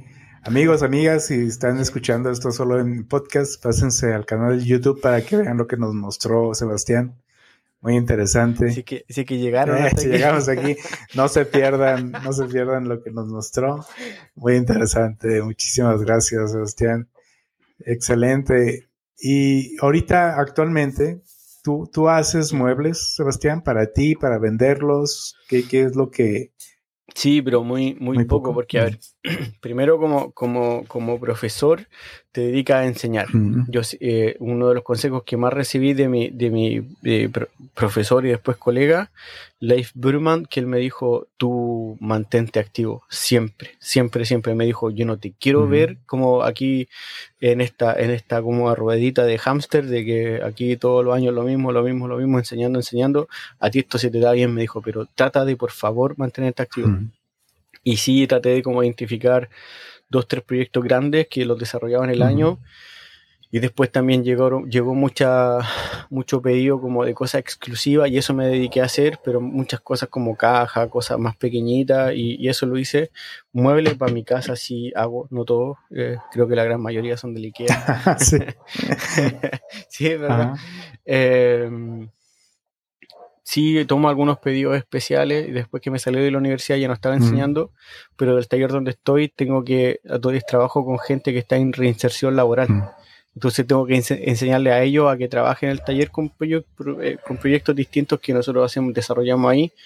Y, de paralelo voy haciendo, armando mis, mis cosas. Pero lo que pasa es que, que aparte de, como lo dijiste delante, eh, que es como, de, aparte de todo lo que hago, eh, mi empresa, que mi marca, que es Ecoremable, em, em, yo trabajo como, no sé cómo se dice, pero como...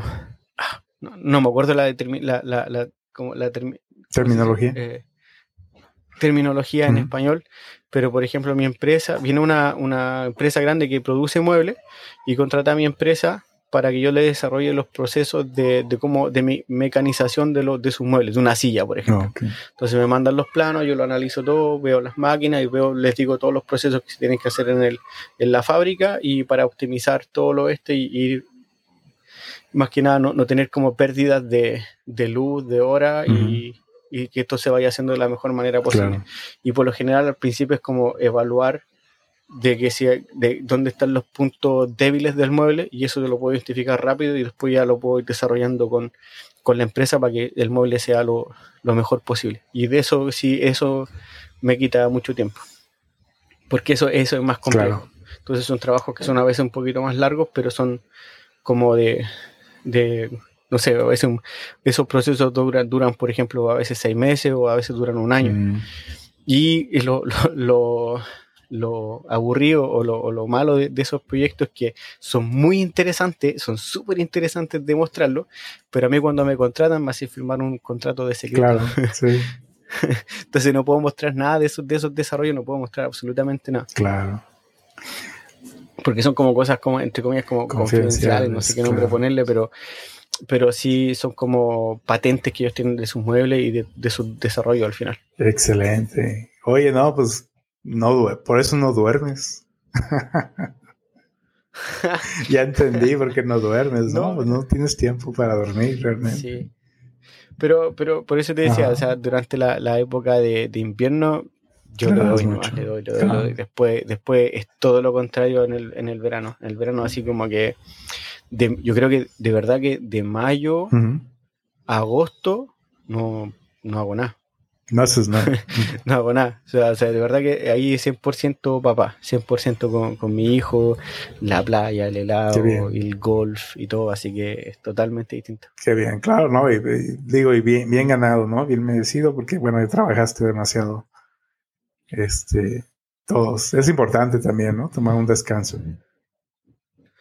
Sí, o sea, a veces a mí me cuesta ver eso. Mm. O sea, me cuesta descansar, si es verdad. Y si soy autocrítico, sí, mucha gente me lo ha mm. dicho. Pero lo que pasa es que yo siempre he tenido como la. A, mí no me cuesta esto, no, no me siento mal haciéndolo. Entonces, trabajar harto para mí es normal, trabajo desde los 11 años, no, no, no es algo que sea como extraño para mí. Pero siempre he dicho que que para mí la vida es como es como plantar un árbol. Mm. Entonces hay que plantar un árbol, eh, aunque uno sepa que no se va a sentar a la sombra de ese árbol. Exacto.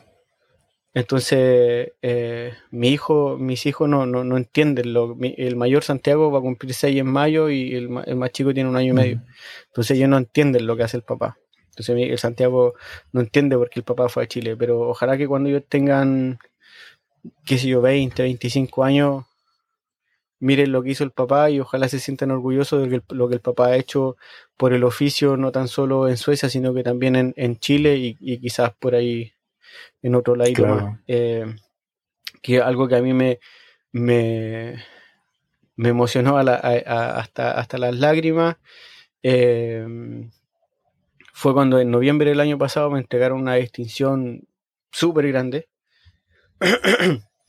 súper grande que fue a nivel nacional. No a llorar, pero me, me atragaste. Ahí sí. Em, me entregaron una distinción súper grande y es importante porque te lo entregan tus pares, como el Oscar, que, que, al final tú no postulas, te, alguien te nomina y después son tus pares y una, organización súper grande como de artesano aquí en Suecia que ellos te eligen, mm. te eligen a ti como persona y por el proyecto y la carrera que tú llevas. Y es un premio que se entrega cada eh, año por medio mm. y a mí me nominaron de la universidad.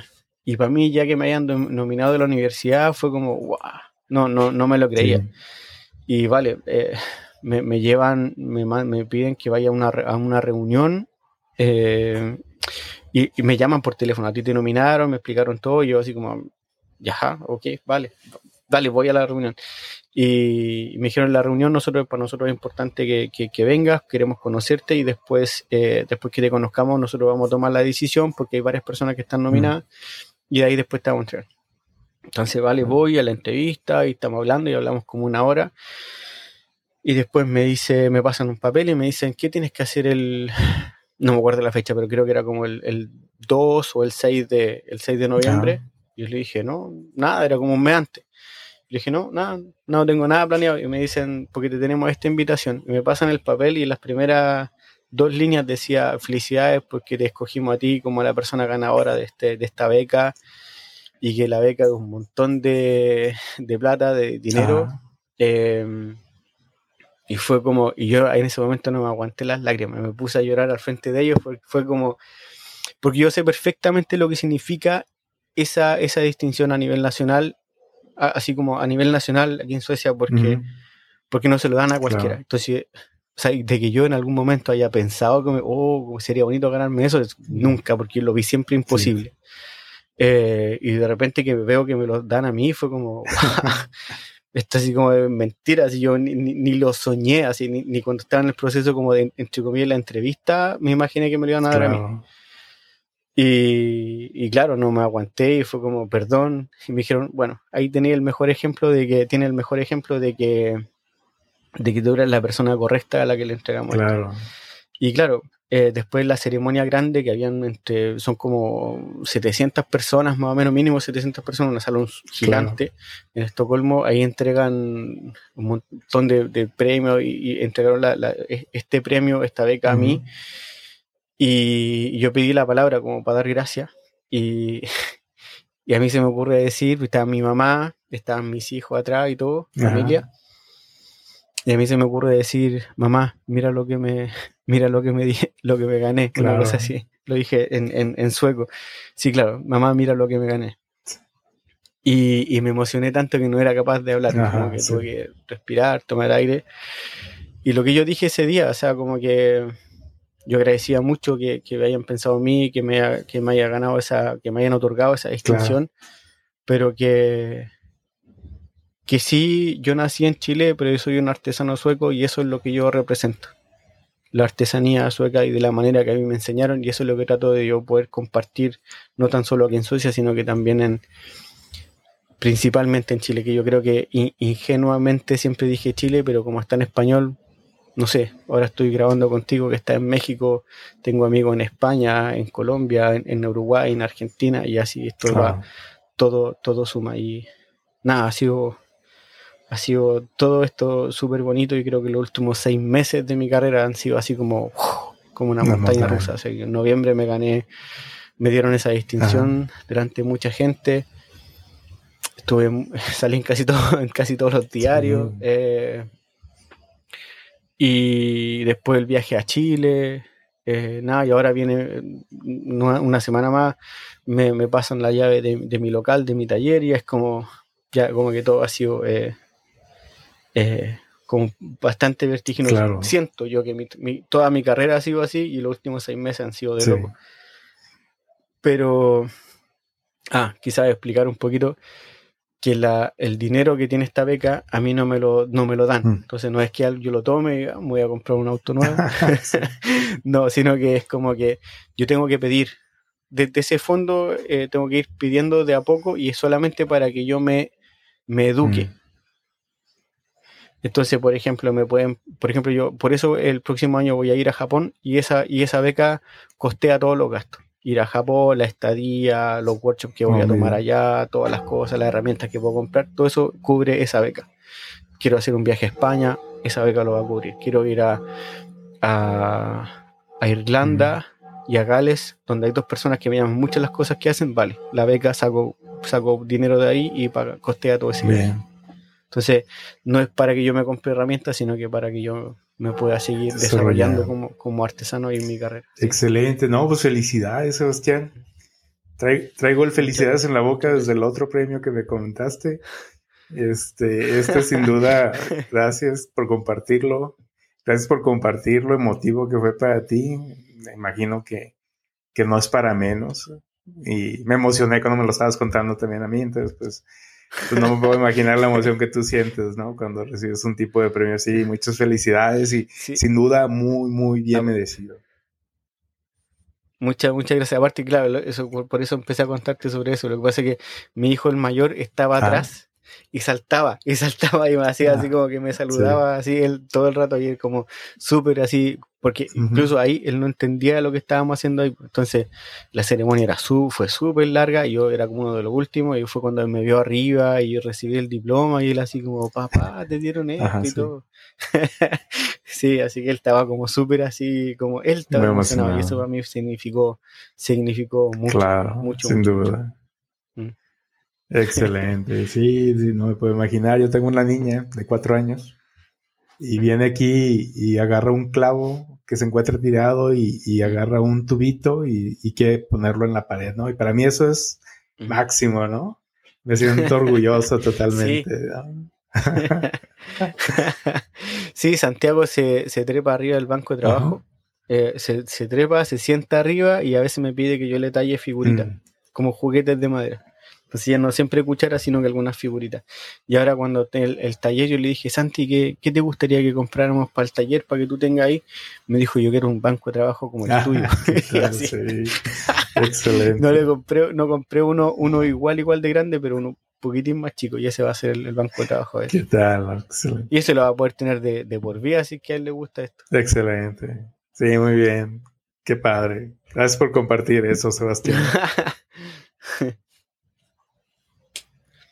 Muy bien, muy bien, muy merecido, muy bien merecido, como te digo, sin duda. Un reconocimiento bien merecido a tu trabajo, a lo que podemos ver, a lo que todo lo que enseñas y compartes y todo lo que has te has preparado a este punto, ¿no? Más que nada. No, gracias. Gracias por tus palabras. Muchas gracias.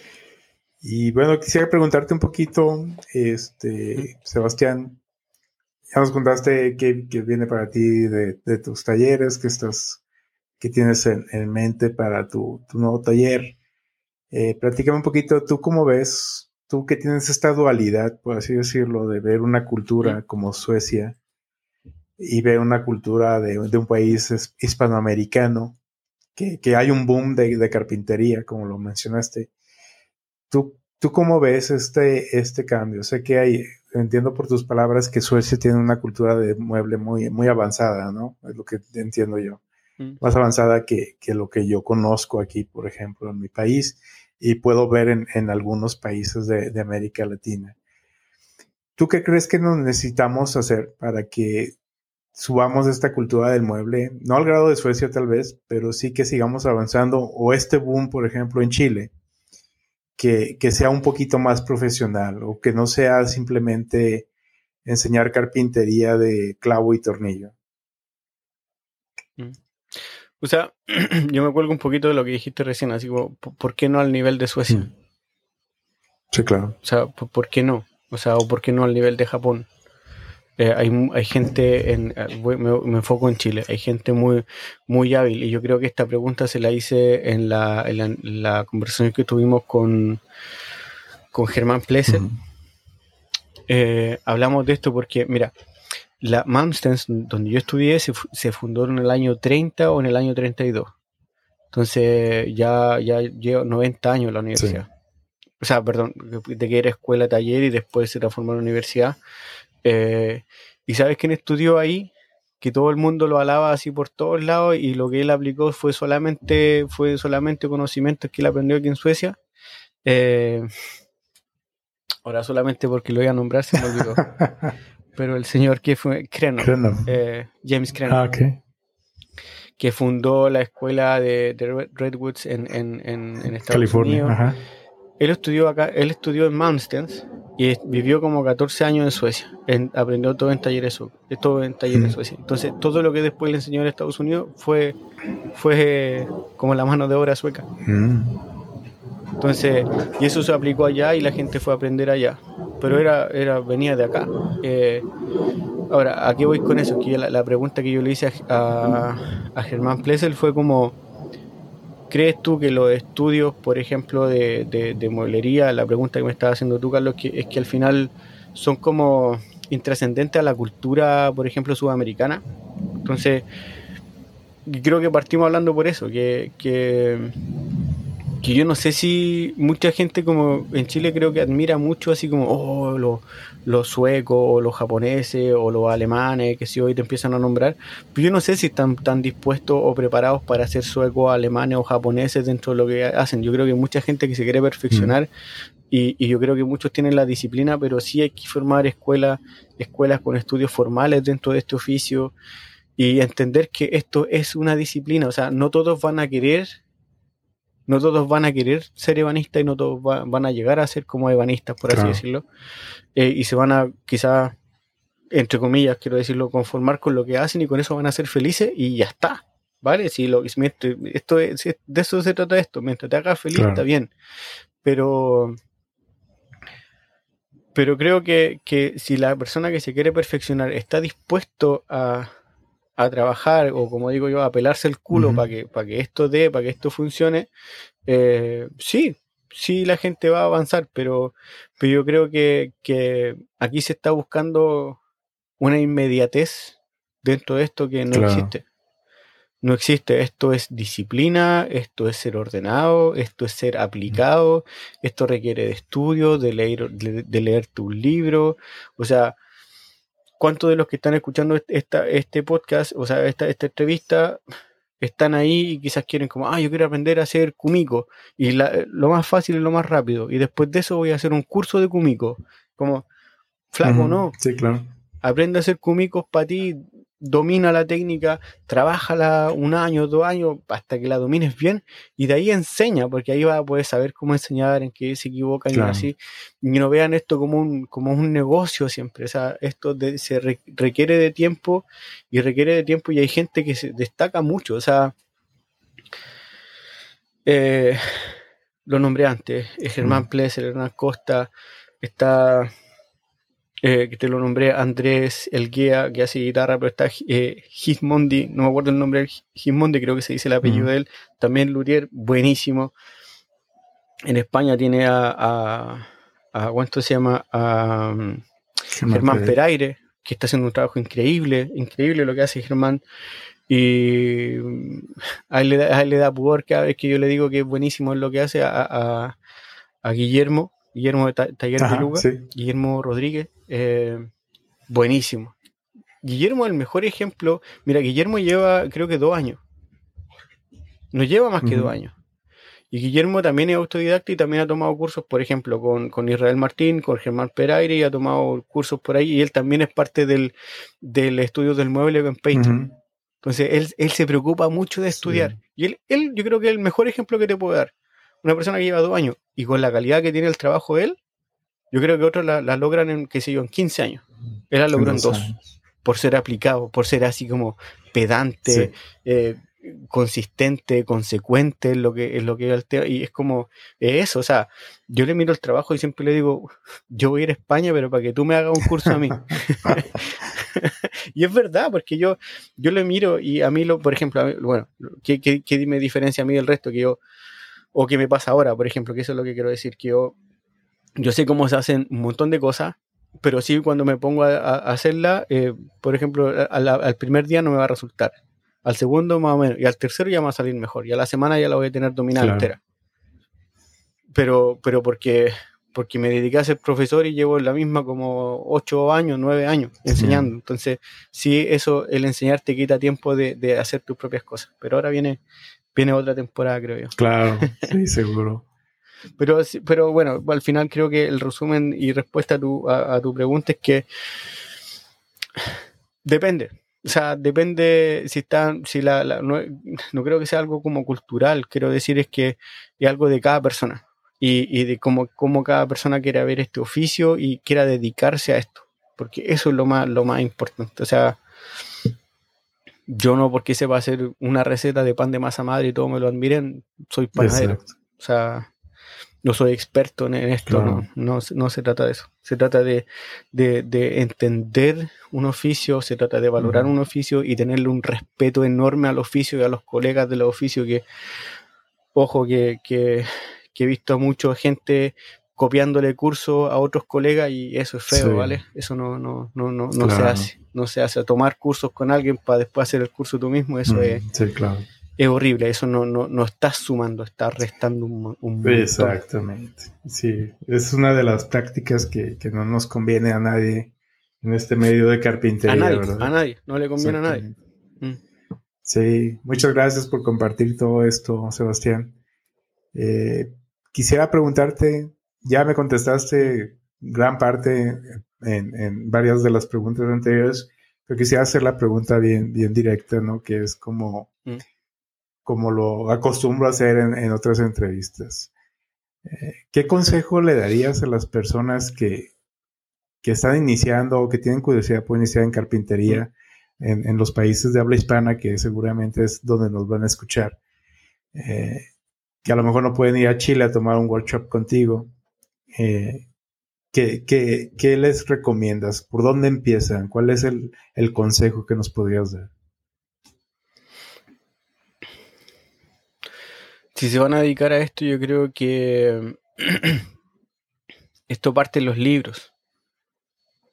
Quiero que ser, quiero quizás ser un poquito redundante o majadero en el tema de que eh, obviamente la teoría y la práctica van de mano, van de la mano, perdón. Pero, pero sí, yo creo que es mucho más fácil que te lea un libro y después aplique a que lo haga al revés. Y que no se normalice tanto el tema de que. Eh, el tema de, ¿cómo se dice? Eh, aprender de los errores. Porque tú te vas a un taller y, o sea, quiero decir, cualquiera hace un mueble, cualquiera corta un palo, cualquiera cepilla, cualquiera bla, bla, bla, bla, bla, bla. ¿Vale? Pero si tú te lees un libro y después vas a aplicar, vas a aplicar con va a estar ya con, una base de, de, conocimientos que va a ser súper más, importante para que tú puedas entender lo que después tiene que hacer con la herramienta. Ya sea una herramienta, una herramienta manual o una máquina, ¿vale? Y yo creo que eso, preocuparse de la parte teórica de un oficio. O sea, si yo, si yo quiero trabajar con, cerámica, lo primero que tengo que entender es el material más que cómo me siento en un torno, ya sea de a pie o eléctrico, de cómo tengo que poner las manos, por ahí tengo que entender cómo funciona el material primero y cómo, cuál es el resultado que quiero tener, qué sé yo. Pero, pero eso, yo creo que la gran recomendación que, que, que doy es que se atrevan, se atrevan a tener referentes vean el trabajo de otras personas y miren, o sea, ojo que la, cantidad de seguidores de, Instagram no es el currículum, vean el trabajo, vean el trabajo, tómense el tiempo de ver una foto, un trabajo bien hecho, o sea, la gente que ha estado en tu podcast, eh, hasta ahora, no yo, pero son personas de, admirar, o sea, tiene a Hernán Costa, tiene gente de, México también, tiene a Germán Pereira, miren el trabajo que está haciendo Germán, que es como increíble, eh, lo, que hace Hernán, eh, Guillermo, eh, Taller Beluga, mírenlo, David está empezando ya con su, de a poco va a empezar a mostrar las cosas que va haciendo, Y hay un montón de gente que hace un trabajo de verdad súper admirable. Y, y, gente que de verdad está trabajando con madera sólida, que es muy distinto trabajar con línea plana. Y, lo invito a que la gente mire esos trabajos, que los siga, que, lo, que los tomen como, como referencia, que no les copien, pero sí que se inspiren en ellos. Eh, y de ahí gran parte de, entre comillas, los secretos de la ebanistería están en los libros. No, no, no aparecen solo así en el taller. Yo no, lamentablemente no, no creo en eso y creo que voy en contra de, de, muchas personas, pero sí, yo creo que no es bueno normalizar es el, el como prueba y error, como que del error voy a aprender más, no, o sea, evítate el error y va, va a aprender más rápido. Sí, seguro, tiene todo, todo el sentido ahorita que lo estás diciendo. Muchas gracias por compartir eso, Sebastián. Eh, creo que es un buen punto para terminar. Solo quisiera preguntarte si hay algo más que quisieras comentarnos, platicarnos que yo no haya tocado en esta entrevista. Mm, eh, no, creo que de verdad que creo que hablamos de hablamos de todo y, y yo creo que terminar esto muy muy al estilo mío. Yo lo que recomiendo a la gente es que que suelten el freno de mano. Mm. O sea, eh, muchas veces anda buscando la perfección y yo creo que lo que hay que contar en este oficio es la felicidad. Escuchen cumbia, escuchen cumbia, tómense como los argentinos, tómense un fernet, relájense, eh, trabajen en, su, en sus talleres, eh, esa pasión que van a encontrar en este oficio por las herramientas manuales, antiguas, nuevas, por las máquinas, por la madera, lo que sea, sean felices, disfruten lo que están haciendo. Yo creo que ese es como el, gran secreto para que esto, para que esto de al final disfruto. Eh, tomen cursos, los que no pueden tener la oportunidad que tuve yo de estudiar, tener estudios formales, que yo, tomen cursos, estudien, pásenlo bien, diviértanse, compartan con otra gente, pregunten. Eh, y nada, busquen, busquen en esto, que al final se transforma como en gran parte de la vida y como un estilo de vida, busquen la, busquen la felicidad o lo que a ustedes dentro de esto les hace feliz. Yo creo que eso para mí es como lo más importante. Seguro, gracias. Me encantó cómo lo dijiste. Muchísimas gracias, Sebastián. Y platícanos antes de irnos dónde te podemos encontrar, dónde puede pasar la gente a saludarte. Eh, uf, voy a dar como 15 cuentas. no, eh, está mi cuenta, eh, mi cuenta profesional que vendría siendo EcoRemobler en, en, Instagram y ahí también da directo a mi, a mi página web que vendría siendo www.ecoremobler.com. de ahí estudios del mueble en Instagram y de ahí los tira para Patreon. Y de ahí el proyecto que tengo ahora que está con Valeria, que es eh, el podcast Estudios del Mueble. Ahí ya es como todo lo que, lo que yo hago, digamos, en, en redes sociales, que vendría siendo mi cuenta profesional, el podcast y, el estudio Excelente. del mueble. Muy bien, aquí vamos a dejar. Y si no, que, hable, si no, si que, si que hablen contigo y ahí. Claro que sí, vamos a dejar tus redes sociales aquí abajo en la descripción de, del capítulo. También las acostumbro poner en mi, en mi blog de la página web que tengo de estudiosdecarpintería.com. Ahí van a aparecer todos los enlaces que van directamente para que pasen a saludar a Sebastián, vean su trabajo.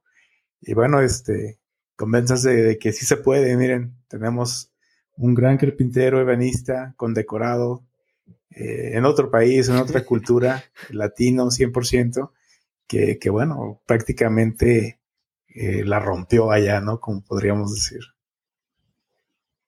Y felicidades, Sebastián. Muchísimas gracias por, por tu tiempo. Créeme que lo atesoro muchísimo. De corazón te agradezco esta oportunidad de conocerte, platicar contigo. Y la otra que te quiero comentar es que este es tu espacio. Sé que tienes tu podcast, no ocupas el mío, pero eh, te quiero hacer la invitación. Este es tu espacio, este podcast es tuyo, este espacio es tuyo. Eh, cuando quisieras volver a platicar conmigo, con, con, con la gente que me sigue, eh, inmediatamente lo hacemos, sin duda. Muchas gracias. Vale, no, muchas gracias. Y una vez más, muchas gracias por, la invitación y por, por este espacio que, es súper importante que lo haga y por, por, por, pensar en mí. Yo siempre, siempre digo que yo soy un, chiflado y espero que haber dicho algo con, con sentido. Sin duda, sin duda. Así que muchas, muchas gracias. Sin duda, este, excelente, gran entrevista y te lo agradezco muchísimo. Y bueno, sin más amigos, muchísimas gracias por llegar hasta acá. Si, si tienen la oportunidad de visitar su página web inmediatamente, si tienen curiosidad de conocer a Sebastián, váyanse, pásense al canal de YouTube de Historias de Carpintería para que nos vean por ahí platicando de todo este tema. Y bueno, agradecerles si llegaron hasta acá, espero sea de su agrado. Y sin más, nos vemos en la próxima. Muchísimas gracias, Sebastián.